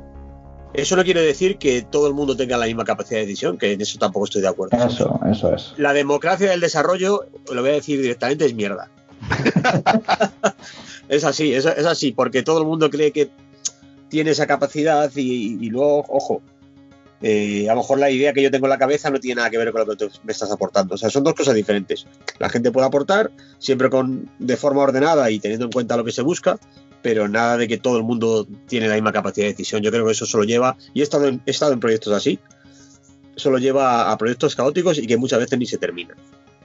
Yo no me acuerdo, pero vosotros eh, que tenéis una dilatada experiencia seguramente lo recordáis, que había unas reuniones de, de proyecto en las que el jefe, si, si se estancaban los proyectos, iba quitando un miembro, digamos, del proyecto cada vez.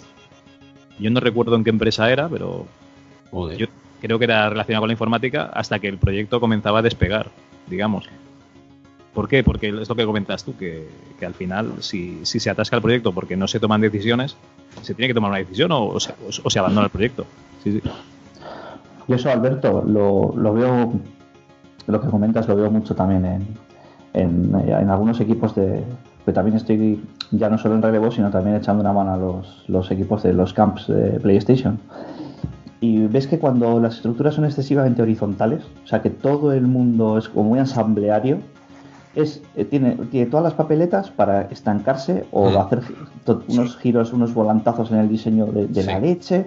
Y dices, a ver, hay que ser un poquito, hay que ser un poco nazis en ese sentido. O sea, tiene que haber al- alguien Sí. que en determinadas cosas tenga la voz cantante y tenga un, yo que sé, pues un voto de valor, por decirlo de alguna forma, y que decante eh, un poco la balanza de algunas decisiones, porque si no, tanta que está todo muy bien, decir todos opinamos de todo y tal, pero sí estoy de acuerdo con, contigo 100%. O sea, tiene que haber eh, alguien que en un momento dado pueda dar un golpe en la mesa y decir, no, esto así, y vale, venga, y tiramos para adelante. ¿no? Mm, Totalmente.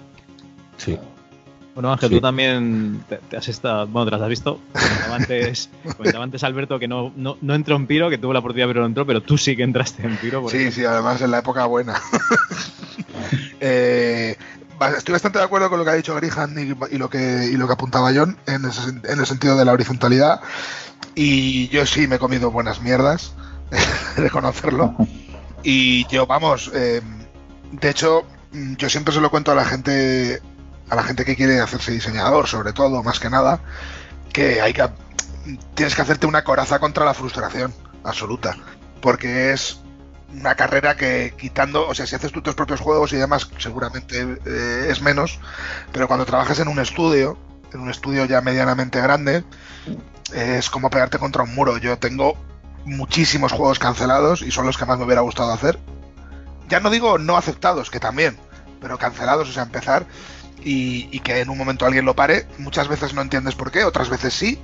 Y nosotros en Piro y lo que he visto en otros sitios también y en otros, en otros proyectos que he estado eh, durante un tiempo que al final no han salido fuera de Piro, al final lo que tienes es una libertad vigilada, entre comillas, pero evidentemente siempre va a haber alguien que tome la decisión. Siempre tiene que haber alguien que tome la decisión, porque es cierto que hay que tener capacidad ejecutiva. Lo peor que puede haber es no tomar decisiones.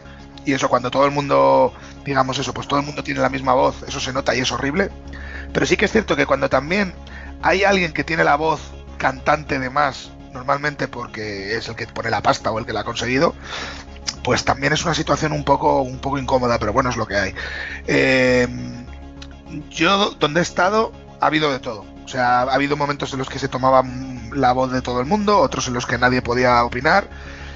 Pero es cierto que yo siempre he estado, no siempre, pero casi siempre he estado eh, bajo la decisión, voy a decir, entre comillas, caprichosa, de alguien por encima que además estaba fuera de los proyectos. Y creo que eso es lo peor que puede haber también. Y creo que eso se está dando mucho en general en la industria en los últimos años. Además es una cosa que yo creo que hemos eh, heredado de la e- mala evolución del cine. O sea, que al final las decisiones las tome gente que, que no es de, que no es ni del cine en el cine y aquí, ni es de los videojuegos, que son de otra cosa. De negocio, de marketing, de no sé qué, de lo que sea. Y bueno, algunas veces funciona, porque hay algunos productos que van en esa línea, pero yo la, la- la experiencia personal que tengo es que no, que no renta, que no funciona, y además es una cosa que genera bastante negatividad en el grupo. Así que sí, yo diría que en principio sí, que existe como la tendencia, bueno, que todo el mundo tiene que aportar, y además es verdad, pero que al final, en- dependiendo de dónde estés, puede valer para algo o puede no valer para nada. Es muy curioso eso que comentas, porque eh, dices que, que los estudios, toma, en los estudios vamos de videojuegos, toman las decisiones gente de fuera. Y básicamente lo que se ve es que casi todos los AAA que se están, que se están sacando, son de grandes estudios, eh, siguen una misma tónica. O sea, tienes un montón de FPS, un montón de Battle Royale, etcétera, y que a lo mejor los desarrollos más variados y más ricos sí que están en los estudios indie, ¿no? Estudios más pequeños, en los que no hay un tío que pone todo el dinero. Y A ver, por un lado es Pues- comprensible, por un lado es comprensible porque evidentemente no puedes arriesgar tanto. O sea, parece una tontería, pero cuando te mueves con mucho dinero, el riesgo, el- la, la ventana de riesgo es mucho menor, la que, pueda, que te puedes permitir. Entonces, en ese sentido puedo entenderlo, que hay un modelo de negocio, haya que seguirlo y demás. Sí que es cierto también que creo que es más fácil eh, arriesgar en indie. O sea, creo que eh, igual que es más difícil arriesgar en el otro, evidentemente es más fácil arriesgar en indie. Entonces, yo no lo pondría, que creo que es una cosa que últimamente se pone mucho, como algo heroico de los indies. No, creo que es la naturaleza. O sea, creo que es donde puedes arriesgar. Ahora bien, si llegara un triple A mañana de 150 millones de dólares o algo así, y de verdad hicieran un juego arriesgado, valiente y tal, sería súper, vamos, sería para, para ponerles un piso, básicamente, ¿no? Eh, no creo que pase, porque cada vez hay más riesgo y cada vez hay menos ventana eh, posible. Entonces yo creo que es una cosa ya estructural. No, es que yo recuerdo, lo siento mucho, somos, somos- los que estamos en esta mesa somos un poco viejos ya. Entonces yo recuerdo que cuando tú cargabas una cinta o ponías un videojuego, eh, realmente te sorprendía el qué jugabilidad tendría, eh, Mm. de qué sería, por qué había unas fases que eran de una manera, otras fases de otra, otras, o sea, mecánicas me refiero. Y hoy en día tú sabes que si compras un, un AAA, se- si es un FPS no te va a sorprender, será FPS, como mucho a lo mejor te cambiarán las armas o, o el guion, el guion sí, a ver, eso sí, pero que realmente no, no se innova, ¿no? las mecánicas son, son todas iguales. No sé si lo veis como yo, a lo mejor soy- es mi opinión. Uh, eso, eso nos lleva a un debate que además justo el otro día escuché a John hablando de esto. ¿Ah, sí? Vaya. Y eso lleva a un debate que, que- Es que voy a entrar yo ahora con el cuchillo de los dientes, pero tira, tira. sí, por eso lo digo. La- la- pero la realidad, John, la realidad, John, es que el triple A actual es la- el mismo lobo con diferente piel. Es, eh, y- y vale, luego me dirás casos eh, diferentes, tal cual, pero mira, te pongo ejemplos. Tomb Raider, en los últimos Tomb Raider, el Horizon Zero Dawn, los últimos dos Assassin's Creed, el Far Cry, son todo el, el último Red Dead Redemption 2, diferentes historias, pero es en diferentes settings, pero es el mismo juego. Mundo abierto, con crafting, con mil historias secundarias, exactamente el mismo juego, el mismo. Lo hombre, pero- Perdona, Incluso perdona. te voy a decir que hasta el Zelda, pero el Zelda lo hace mucho mejor. el último Zelda, ¿no? Es, Ojo, es que decir, yo, yo no digo que sea una cosa mala, que No, yo no disfruto, pero sí que- disfruto sí con que los creo- Doom y los Wolfenstein nuevos, pero una barbaridad. Lo que pasa es que son los mismos. No, lo- creo, creo que ahí es un tema así que realmente que ahí el, el desarrollador tiene poco que decidir. Es industria AAA, necesitamos eh, invertir esta pasta y recuperar esta pasta. ¿Qué está vendiendo? Esto. El mundo abierto con todas estas características. Y, no, y tienes que hacer eso. O sea, Sí, básicamente es, te queda fácil. Es que es lo que ha dicho, sí, es que es lo que ha dicho Ángel y, y lo que yo creo que me escuchaste el otro día, que al final es que es verdad que, que los AAA hay una pasta ahí de gansa que no pueden irse de madre, eh, ni pueden decidir cosas muy locas. O sea, al final Mm. tienen que dar lo que un jugador espera y en base a eso pues hay poco margen para la originalidad. No obstante, hay excepciones y hay cosas y hay cositas. Hombre, lógicamente pues es, es eso, ¿no? Que si la gente está metiendo un pastizal en un proyecto muy fuerte, pues no te va a hacer un juego totalmente disruptivo, porque no, no, porque no, porque van al, jugador masivo, que son los jugadores que, y volviendo también un poco a lo que decía Javi, de cuando cargábamos nosotros juegos en cintas y que eran muy distintos y tal, ¿no? Eh, nosotros antes, cuando jugábamos a un videojuego en aquella época, la propia, por ejemplo, la propia física del juego formaba parte del handicap del juego. Es decir, este juego tiene una física concreta, que salta de forma diferente o tiene mucho más peso tal, y tú eso lo entendías como parte de tu habilidad para superarlo, ¿no? Ahora, por ejemplo, una física rara en un juego es que está rota la física, ¿no? Es que esta física no vale porque está rota. Y tiene que verse, y la peña se queja porque no sé qué, ¿no? Por eso digo, ahora hay una- unas barreras de que el jugador también es muy distinto. El jugador Mm. está más acostumbrado a una serie de cosas y el que está acostumbrado a, a juegos un poco más durillos o tal, pues, eh, pues tiene que tender al indie o, o, bueno, a cosas como ahora esa, esa dificultad tipo tipo Souls, que también podríamos hablar mucho de eso, de la, la dificultad en videojuegos actuales, pero bueno, es que aquí está- se están abriendo muchos melones aquí, ¿eh? Pero, ya tendremos que hacer otra, otra mesa. ya No, lo veo. pero, pero aquí está, hablamos un poco de puesto, más riesgo de perder mucha pasta y muchos inversores detrás, eh, ergo menos originalidad, ¿no? yo creo. Sí, sí, o sea, igual si originalidad en lo artístico, por ejemplo, ahí se la juega la gente más, ¿no? Pues vamos a hacer un juego que tenga un aspecto tal, porque cual, no sé qué, ¿no? Ahora, en mecánicas es donde la gente menos se arriesga a, a jugársela. Y para eso están, pues eso, toda la vertiente de, de desarrolladores indies, claro. Bien.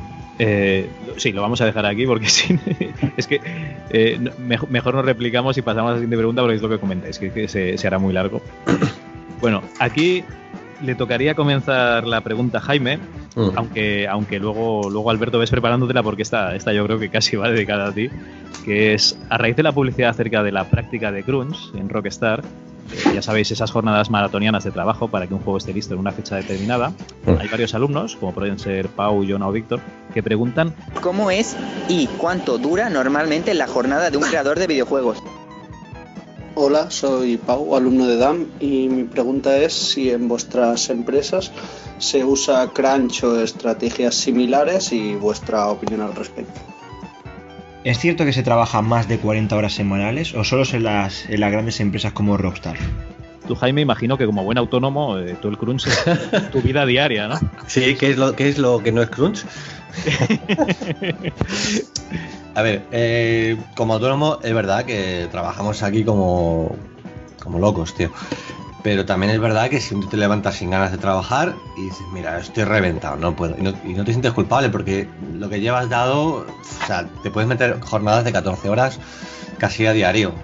Eh, yo afortunadamente tengo a mi hijo y, y me saca del, del loop. Pero antes de tener a mi hijo me, he metido jornadas de 16 horas, ¿eh? Y la verdad es que, a ver, cansan por una parte, cansan, porque, joder, es físicamente muy duro. Pero estás haciendo algo para ti. En mi caso, como es un proyecto propio, eh, yo sé que si no lo voy a hacer yo, no lo va a hacer nadie. Entonces, esas horas que invierto son bien invertidas, digámoslo así. Y cuanta más le eche, antes lo acabo. Pero también es cierto que, en, las empresas grandes, cuando hay crunch, eh, joder, que tienes un, un proyecto en el que trabajan 100 personas, o 500, o 1000, lo que sea, eh, eso es un problema de gestión, más que nada. Y yo creo que no está bien meterse meses y meses de crunch. Es que eso no es sano para nadie, ni para el proyecto, ni para la gente. No, Solamente no, en ningún, en ningún momento. ¿eh? Yo creo que nadie ha dicho nunca que, que el crunch es, es algo bueno, algo positivo. Simplemente, mm, digamos que es lo habitual en, en las Sí. empresas. Ya, en realidad lo que hay que hacer es planificar un poco mejor. Y si y la gente está súper súper arraigada o, súper fija en la fecha de salida. Eh, yo he intentado también cumplir fechas y no he llegado a ellas. He metido crunch, no me daba tiempo y, en vez de sacar el juego, pues he dicho, pues tardo tres meses más. Y ya está. Lo que pasa es que, claro, una, una empresa muy grande, mo- movilizar todo eso es bastante jodido. Tienes todo el material promocional, tienes todas las ferias programadas, tienes eh, el, el- la salida apalabrada con, a lo mejor si hay una salida en CD, en físico. O sea, no es fácil. Lo que yo creo es que la gente se, se, se está mm, arriesgando a, a poner fechas muy, muy cortas. Es verdad que, que si la pones a muy largo plazo, eh, a lo mejor el proyecto renta menos, también es verdad. Pero yo creo que lo que hay que hacer es sacar un poquito menos cosas, mejor meterle unas horas menos de, de- de gameplay, sacarlo más pulido, el resto y no tener que hacer tanto crunch. Vamos, yo lo veo así. Eh, he hecho crunch en empresas cuando he trabajado para otros, hemos hecho crunch de, de dos días. O sea que crunch no es. y eso, básicamente. El crunch, eh, si se puede evitar, mejor. ¿Que es necesario? Mm, Yo creo que un crunch de una semana es hasta razonable, pero de ver meses y meses, como he visto en empresas, es, es insano, es, eh, no, no está bien. No es, mm, creo que está muy mal gestionado o algo así. Bueno, gracias Jaime. No, no, sin, sin du- sin duda lo que, lo que comentas es verdad. ¿eh? No se puede estar trabajando 16 horas seguidas en una cosa y, y menos si tienes familia y- No. y una vida, realmente. Eso, Ah, efectivamente. Ángeles, eh, perdona, perdona. Jaime, ¿qué decías? No, que hay parejas que rompen con estas cosas. Sí, sí, no, no, Muchas. sí, sí, sin duda, no me extraña. Familias que se rompen y todo, o sea que no es sano. Y no, no debería hacerse. Ok, pues eh, Alberto, eh, ¿qué me vas a contar tú de- del crunch si lo inventasteis vosotros casi? no. Eh, a No, ver, perdón, perdón, me he pasado, me he pasado. Pero bueno, en, en una empresa grande, o sea, el crunch lo que es en, en los 8 bits, eso ya existía porque era lo- la técnica habitual. Pero en una ves. empresa un poquito más grande, un equipo un poco más grande, pues. Eh, De hecho, de hecho, fíjate que escuchando el- el- la entrevista a José Luis Domínguez, este en el mundo del Spectrum, contaba las- el, el, el crunch para hacer la pulga para Astra y llevárselo a este hombre, no es algo de siempre. A ver, primero, eh, es, es complicado en una industria creativa el, el- el pensar en, en jornadas de 8 horas y me levanto, venga, como una fábrica, suena la alarma y me levanto. A veces la- las 8 horas son complicadas, sobre todo porque tú estás, cuando estás en una tarea, muchas veces es algo que te gusta y dices, yo me quedo aquí hasta que lo termine porque, porque, quiero terminarlo, ¿no? Eso es que diferente a lo que es el crunch. El crunch al final es un tema obligado, empresas donde, donde yo, yo, he conocido empresas donde se han ame- amenazado con o estás aquí o no apareces al día siguiente por la oficina, por lo cual es un tema diferente. Yo siempre he sido... eh, eh, desde que salí de Dynamic, porque en Dynamic nos comimos crunch eh, horribles, básicamente por el, por, por el producto, que era un juego que tenía que salir cada, cada, cada comienzo de liga y teníamos pocos meses y eh, ahí sí que no se podía no se podía retrasar porque entonces el producto no tenía sentido, si no, no, no salía con la liga siguiente. Entonces yo a partir de ahí yo me convertí en un luchador contra... Ya, eso es Ángel, ¿no? Ángel, ¿estás ahí? No lo sé. Bueno, perdón, Lo- Alberto, continúa. Lo que os decía, yo a mí, me en, el resto de empresas siempre he tratado de combatir eso.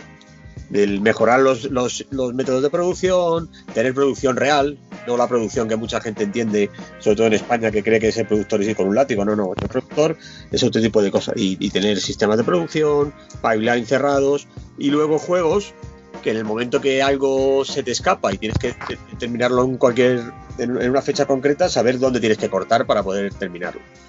Y yo creo que la industria, en la industria grande, yo creo que eso ya no existe. ¿eh? Por mucho que haya salido la polémica del Red Dead Redemption 2, o sea, en las compañías grandes ya no se arriesgan a la polémica, ni siquiera a los, a los temas de, de- de denuncias y demás que ha habido en el pasado, como Electronic Arts. No sé si os acordáis de la famosa carta de la esposa de, de un desarrollador hace unos 10 años o por ahí, que se corrió en internet diciendo que habían jodido su vida, no sé qué, no sé Ujú. cuánto. Ah, sí. Entonces, las compañías grandes ya no se arriesgan a eso. Y de hecho yo, por lo, por lo poco que conozco de gente que trabaja afuera, se hacen muy pocos crunch. Otra cosa es que un día te quedes a terminar la tarea o, o llega una demo de la GDC y tienes que estar la última semana trabajando algo más, 10 horas, 11. Es diferente, eso no es un crunch. Entonces yo creo que el tema del Red Dead Redemption 2 fue un tema más de voy a utilizar esto como un rollo soy un héroe porque el equipo ha estado dejándose la piel y tal y cual para el juego y un poco para, para marketing y creo que le salió rana por los tiempos en los que estamos. Sí, yo eh, eso iba a apuntar. Yo, o sea, yo creo que la gente, o sea, el tema de lo de Red Dead Redemption fue un poco por esa línea, o sea, que como que quiso el tío poner como el punto- ese punto romántico, ¿no? De, Sí. de que hemos estado trabajando no sé cuántas horas semanales tal, ¿no?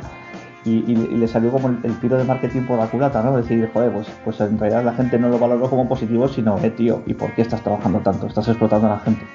Entonces, yo creo que quiso poner como demasiado en valor todo ese esfuerzo extra de la gente, ¿no? Y, y al final eso, pues, pues, pues le rentó mal porque también, pues, todo el mundo está todo, está, todo el mundo también está últimamente con la piel muy fina de todo. ¿eh? Con esto no quiero decir, con esto no quiero decir que apoye los, los crunchers, no es así. Pero es cierto que hay veces que, a ver, yo he trabajado, yo, mi- mi- mis comienzos laborales han sido en agencia de publicidad, de hecho sigo teniendo una, una agencia de publicidad de la que soy socio.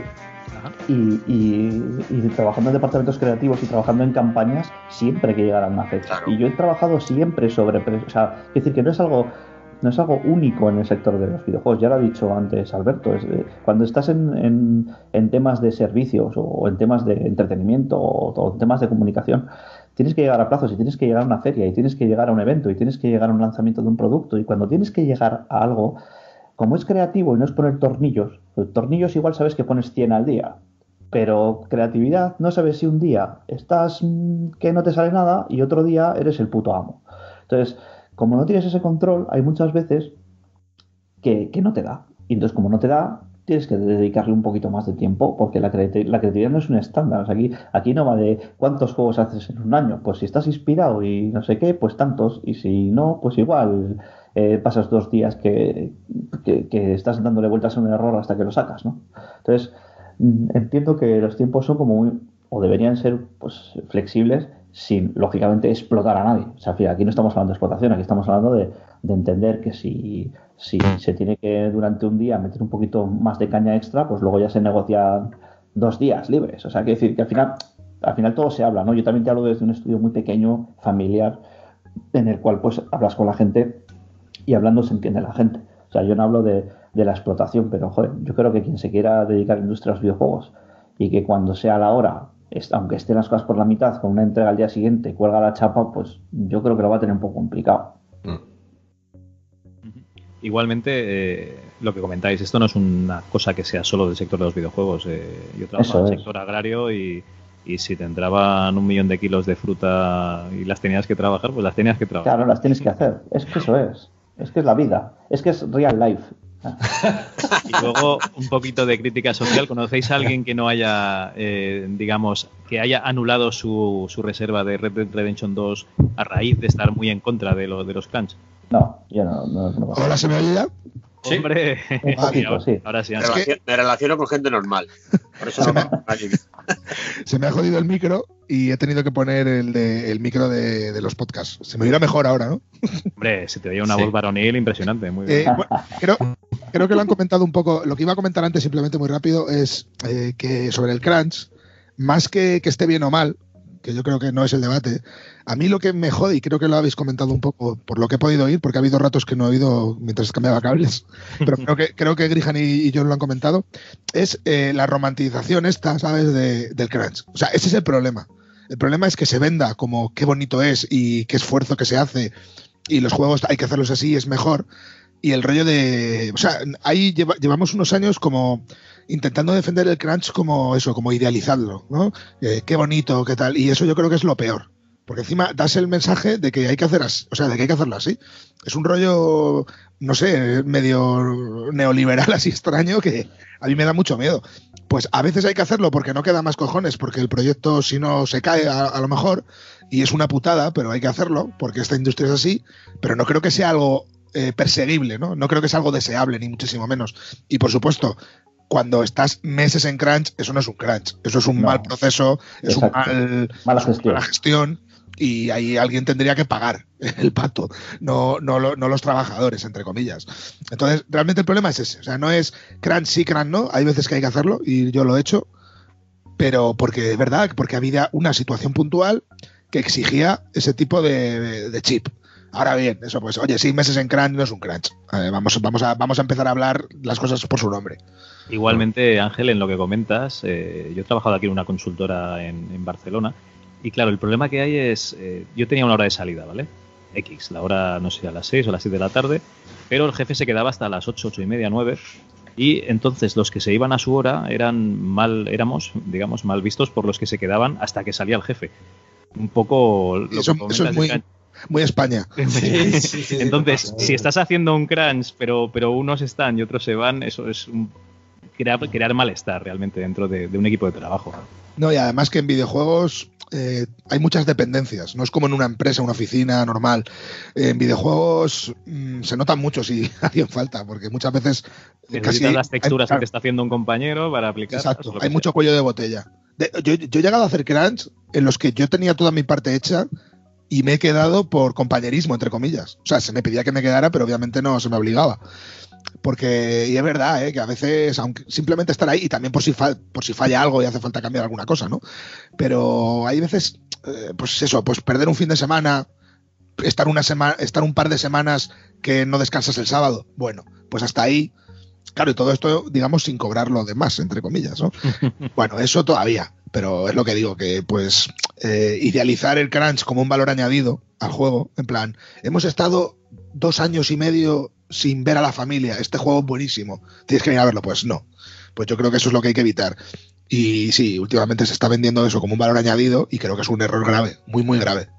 Sobre todo nuestro, ¿eh? desde la industria, que somos los que. O sea, la gente de fuera no dice que bien que, la gente curra más. Eh, somos nosotros los que estamos diciendo, ¡ay, qué bien el crunch! No, no, yo por eso yo de hace- ya hace tiempo que intento reeducar ese comportamiento a la gente que se lo veo, sin dar mucho la chapa. Eh, porque no, a mí personalmente no me gusta y creo que creo que es algo bastante negativo. Bueno, pero es una realidad, o sea, es una cosa que Sí, se- sí, simplemente es que una, la- cosa, es una cosa que se da.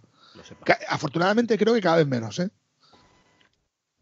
Eh, voy a reducir porque tengo muchísimas preguntas eh, más pendientes, pero voy a eh, dejar dos, así muy rapiditas y una despedida, porque tenemos 10 minutitos. Entonces, una de las dos sería nuestro alumno Jerai busca sinceridad, ¿vale? Ante todo, y os pregunta si merece la pena trabajar en esto, en esto de los videojuegos, desde vuestro punto de vista. Hola, mi nombre es Geray. Me gustaría saber si merece la pena trabajar en la industria de los videojuegos desde vuestro punto de vista. Muchas gracias. Alberto, te tocaría a ti. Dale, Alberto, dale, Alberto. Eh, para mí sí, o sea, yo siempre lo he defendido y siempre y creo que me- yo me lo he pasado muy bien y me lo paso muy, me lo paso muy bien.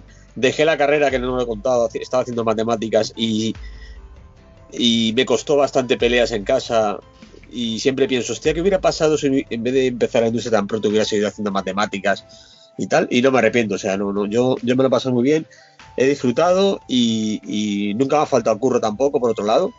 O sea, es algo, llevo 25 años currando de un lado a otro, a veces mejor, a veces peor. Yo creo que merece la pena. A mí, es- y sobre todo hay una cosa importante ¿eh? que puede parecer. Y fijaros que a mí ese rollo coaching y demás me da bastante asco, pero ese rollo de, hostia, tengo un curro al que no me importa ir. ¿Sabes? Ese rollo. He currado en otras cosas y justo cuando era estudiante yo curraba en, en un Carrefour descargando cajas y ahí sí me importaba ir. Me daba un asco cuando llegaba el lunes, de que para qué. Y en los videojuegos me ha ocurrido que cuando en una empresa estaba ya harto, me empezaba a pasar eso y ya me daba cuenta que tenía que irme. Porque nunca me había pasado, ¿no? El hecho de, hostia, no quiero, no quiero ir a currar mañana. Pues cuando me ocurría eso en, en un estudio, me, piraba, me piraba otro y volvía a renovar mis, mis ganas. O sea que sí, yo, yo creo que sí merece la pena. Una cosa que tampoco me gusta contar, y que la gente lo cuenta ahora mucho, es exagerar mucho el rollo de que se trabajar en videojuegos es muy duro y tal y. Oye, pues lo siento, pero no. O sea, eh, eh, contar eso me parece hasta una falta de respeto hacia ciertos curros que son duros de verdad. Hay mucho rollo en Twitter esto de, oh, qué duro es trabajar en videojuegos. Oye, pero es que pues díselo a un minero, ya verás que bien. Hay que cogerlo, hay que cogerlo con pinzas, Twitter. Sí, sí, sí. Porque es que hay una. es va un poco de la mano de la idealización que ha dicho Ángel de- del crán, ¿no? Que parece que mola. No, no, tío, o sea, no es tan duro. o sea, hay, hay cosas difíciles, tal y cual, pero ojo, yo sé, hay, habrá, hay gente que está investigando para alcance, seguro que es mucho más difícil y mucho más duro. Y luego un tío que está en la mina picando. O sea, es que. O sea, en ese sentido, yo, se ca- se- es un trabajo que se está bien, es creativo, conoces gente guay, está bien. No lo sé, no sé qué más decir. No, no, bien, estás a favor, lo, lo ves una cosa positiva. Sí. Ángel, ¿qué combinas tú? Yo bastante alineado con, con Grihan. Eh, sí, o sea, sin duda. Pero vamos, esto, de- esto te compensa si te gusta. Yo he conocido gente que trabajan en el mundo de los videojuegos o que han trabajado y que no les gusta nada. Seguramente a ellos no les compense. Eh, o sea que eh, hay de todo. Evidentemente te tiene que gustar. Yo he pasado momentos de decir, oye, pues lo dejo. Me voy a... También yo hago muchas cosas distintas, ¿no? Pero en plan, no, pues esto lo dejo, ya no me compensa, me voy a otro sitio. O ya no a otro sitio, sino a otra industria, a otro tal. Pero al final sí. Es que al final es una cosa que te permite tanto cambio, tanta cosa nueva. En todo momento hay tecnologías nuevas, pero te vale todo lo que has hecho hasta ahora y demás. Que creo que es un, es un, un mundo para trabajar bastante, bastante bueno. Mucho mejor que otros, por supuesto. Y lo que ha dicho Orijan es verdad. Y que hay momentos duros, pues como cualquier trabajo. Es que al final es un trabajo. Yo creo que la gente hay que, confunde el que sea un trabajo, o sea, que, que, no sea am- amor al arte, con, que, con la dureza. Evidentemente, pues en todos los trabajos hay días duros y días jodidos y fases y momentos chungos, pero yo prefiero, yo siempre lo digo, yo prefiero diseñar juegos que cargar sacos. O sea, lo tengo clarísimo. Y, y- y- y que otras cosas que he hecho, ¿eh? O sea, que yo no. A día de hoy no cambiaría por otro. Bueno, John, ¿tú qué opinas? Joder, pues qué voy a opinar. Que si no estuviese con esto y estaría haciendo otra cosa, pues al final estaría en mi casa, en mis tiempos libres, haciendo juegos. Eso, eso te iba a comentar, porque sacar juegos para, para MSX a día de hoy. Claro, claro. O sea, quiero decir que al final, joder, es un veneno que, que tengo dentro y, y, joder, es una forma pues muy creativa de, de expresión y yo me considero, parece un tío muy inquieto a nivel creativo y joder, para mí el, el videojuego, bueno, aparte que me encantan los videojuegos, soy un viciado, ¿eh? O sea, a mí, que tan, o sea, a mí me gusta hacerlos y jugarlos, ¿eh? Pero el hecho de, de, tener esa posibilidad y poder encima dedicarte a ello en el día a día, eh, pues, pues a mí me parece un privilegio, ¿no? Entonces, pues eh, sin ninguna duda, sí, sí es, sí es, eh, sí, pues tiene sus momentos, pero al final, pues es muy reconfortante y luego cuando lanzas productos es muy reconfortante y, y no sé, yo sí, sí, yo lo recomendaba. Perfecto. Y Jaime, me imagino que tú eras por, Por la misma onda. Sí, lo que puedo añadir es que eh, es duro, es muy reconfortante, es duro en el plan, no como lo que decimos de no como un minero o como alguien que trabaja en construcción o lo que sea. Eh, es duro porque tienes que estar ahí bastante tiempo. O sea, es que no, no es. La gente a lo mejor lo asocia como si fuera. como si estuviéramos jugando. Y no tiene nada que ver. Es, es otro rollo. O sea, yo, eh, cuando estás jugando, estás disfrutando. Pero también nos pasa una cosa, que cuando jugamos a los juegos. Una vez que te pones a hacer juegos, cuando te pones a jugar a otro juego, mmm, yo no lo estoy disfrutando igual, lo estoy analizando y estoy haciendo I más que le llamo, ¿no? Y al final es como un poquito como de, joder, lo podría disfrutar un poco más sin tener que analizar todo. Y luego me pasa la vida general. Estoy si todo el puto día analizando todas las mierdas. Y es que acabo hasta la polla. Pero a mí me encanta. O sea, yo lo, recomiendo, sí, sí. Porque además, en mi caso que hago los juegos que yo quiero y como quiero, es para mí es como una... Es, mi sueño, básicamente es mi sueño. ¿Me quiero muchas horas? Sí, pero me lo paso bien, también. Y luego, cuando voy a las ferias y veo a la peña jugando a mis juegos y pasándoselo bien, para mí eso es nirvana. O sea, eh, a ver, tengo que ganar dinero y tengo que vivir de esto, que sí, que está bien, pero ver cómo disfruta la peña es, es una felicidad a otro nivel. A otro nivel. Es, es una cosa que, que solo un, tip- un tipo de trabajo artístico puede tener, como música o, hacer pelis o pintar o lo que sea.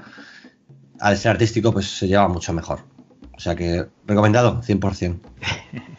Muy bien, entonces unanimidad. Teníamos una pregunta muy interesante, pero, pero mucho, mucho, pero yo creo que se nos va a pasar de, tiempo bastante, así que vamos a, vamos a finalizar. Lo siento mucho por... Bueno, para que os hagáis una idea sin responder, eh, básicamente nos preguntan que a raíz del éxito de, de Gris, de Nómada Studio, que se quiere saber si los juegos hechos en España tienen visibilidad y de hecho si hay industria en España. Pero esto nos llevaría tanto tiempo que yo creo que lo vamos a dejar para, para otro día.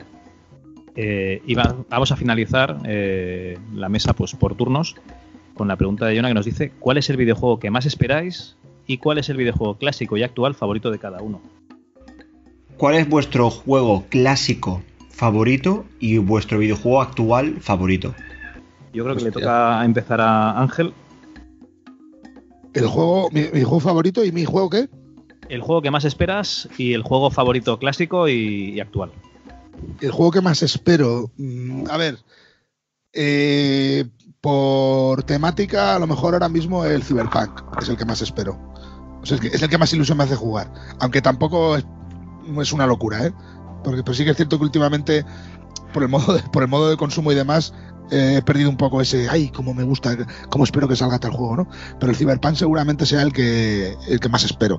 Y mi juego favorito, pues no sabría decir, hasta hace unos años hubiera dicho sin ningún tipo de duda The Secret of Monkey Island, pero ahora mm, lo pongo también ahí con los Portal, que me gustan mucho, el, el Edith Finch, que me gustó mucho, aunque sea un juego más pequeñito. Estarían ahí, y bueno, luego muchos juegos, ¿no? Super Nintendo, pues Super Mario World me parece maravilla, el Zelda Link to the Past. Es que hay muchos, o sea, no me, no me quedaría con uno solo. Eh, hay varios que, y, de- y muchos que no he dicho, eh, por supuesto, que, que no, pod- no podría elegir uno, pero estaría por ahí. Si tuviera que hacer un ranking de 10, todos esos estarían. Yo, yo es que he escuchado Monkey Island y ya no he escuchado nada más, o sea que bien, bien Ángel. Perfecto. John, eh, juego que más esperas y, y el videojuego clásico y actual, o sea, dos videojuegos eh, favoritos.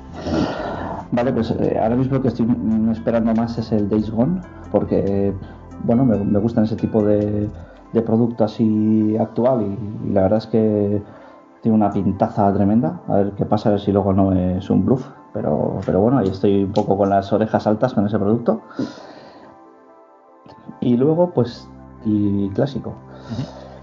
Pues yo diría que mi juego así actual mm, podría ser The Last of Us. Sí, sí, tendría que decir un juego así más o menos actual favorito porque me flipó en muchos sentidos. O sea, por el propio juego en sí y la, la historia que cuenta y todo. Me pareció impresionante. Lo que pasa es que Naughty Dog está en otra liga.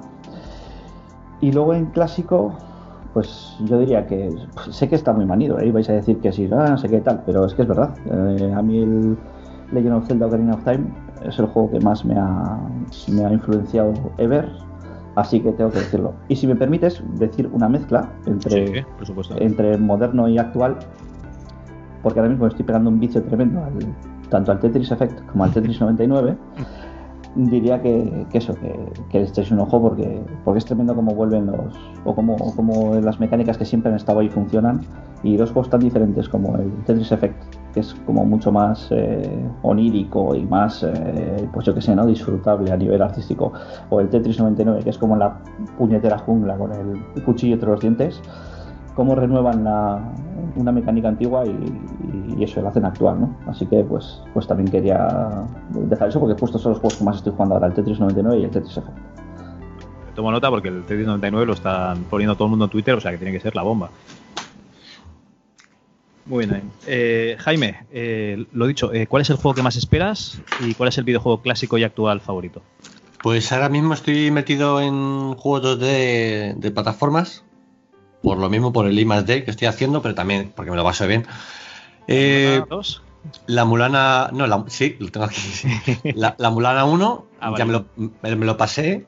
y me ha parecido un flipe, castiga muchísimo, eso sí. Luego me pasé, me puse a jugar al Hollow Knight y es igual de flipe, pero no te castiga. Entonces, mm, creo que gana la Mulana. Perdón, Dani.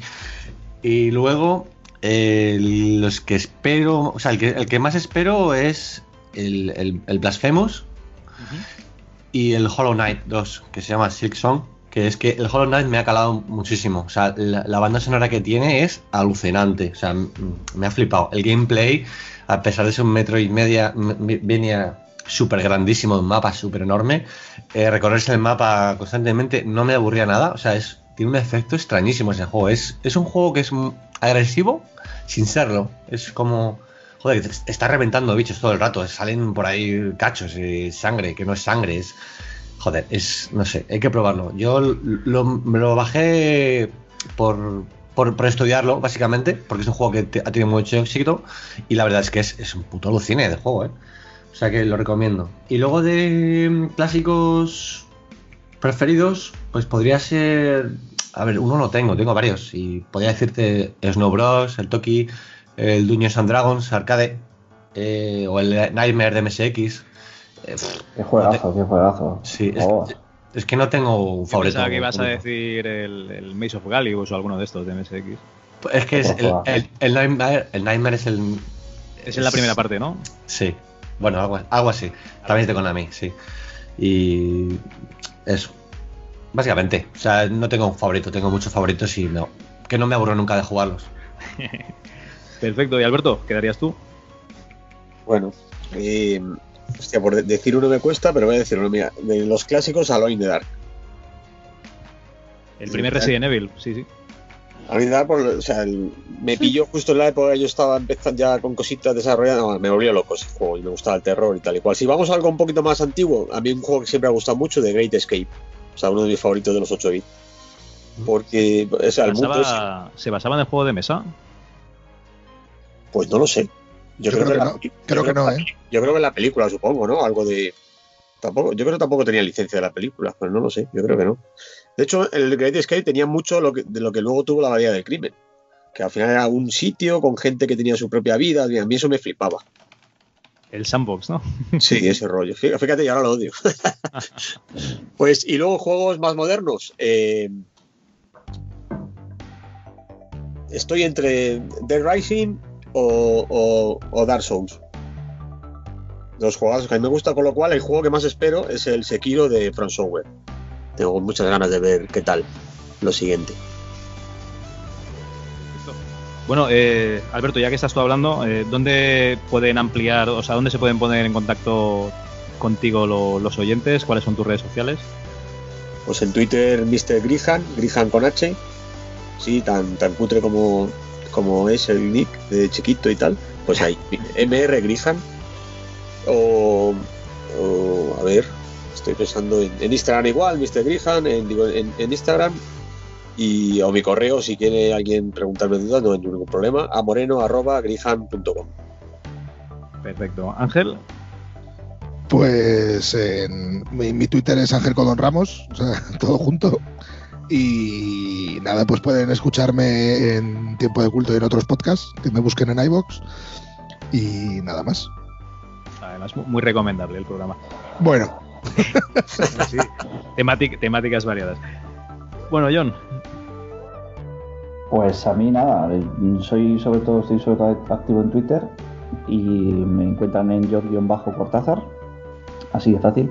Y últimamente estoy haciendo también mis pinitos en YouTube, haciendo directos y gameplays de juegos mm, clásicos y también pues algunos modernos pero que huelen a clásico. Así que pues eh, ahí está mi canal de YouTube, que también es John Cortázar, así que si me buscan pues también me encontrarán. y luego en la página de relevo, ¿no? Y luego relevovideogames.com, obviamente. Sí, sí. Perfecto. ¿Y Jaime? Pues yo tengo en el Twitter eh, arroba Jaime Domínguez o también arroba Kaleido Games o en la página web de lle- Lo llevo yo todo, así que en cualquier sitio me pueden contactar. Perfecto. Oye, pues muchísimas gracias a, a los cuatro. Y, y nada, espero que esto les sirva a los eh, estudiantes para, para saber si se quieren dedicar realmente a esto o, o salen por piernas. Que nunca se sabe. Que sí, hombre, que sí. Muchísimas gracias. a ti. Gracias a ti. A ti.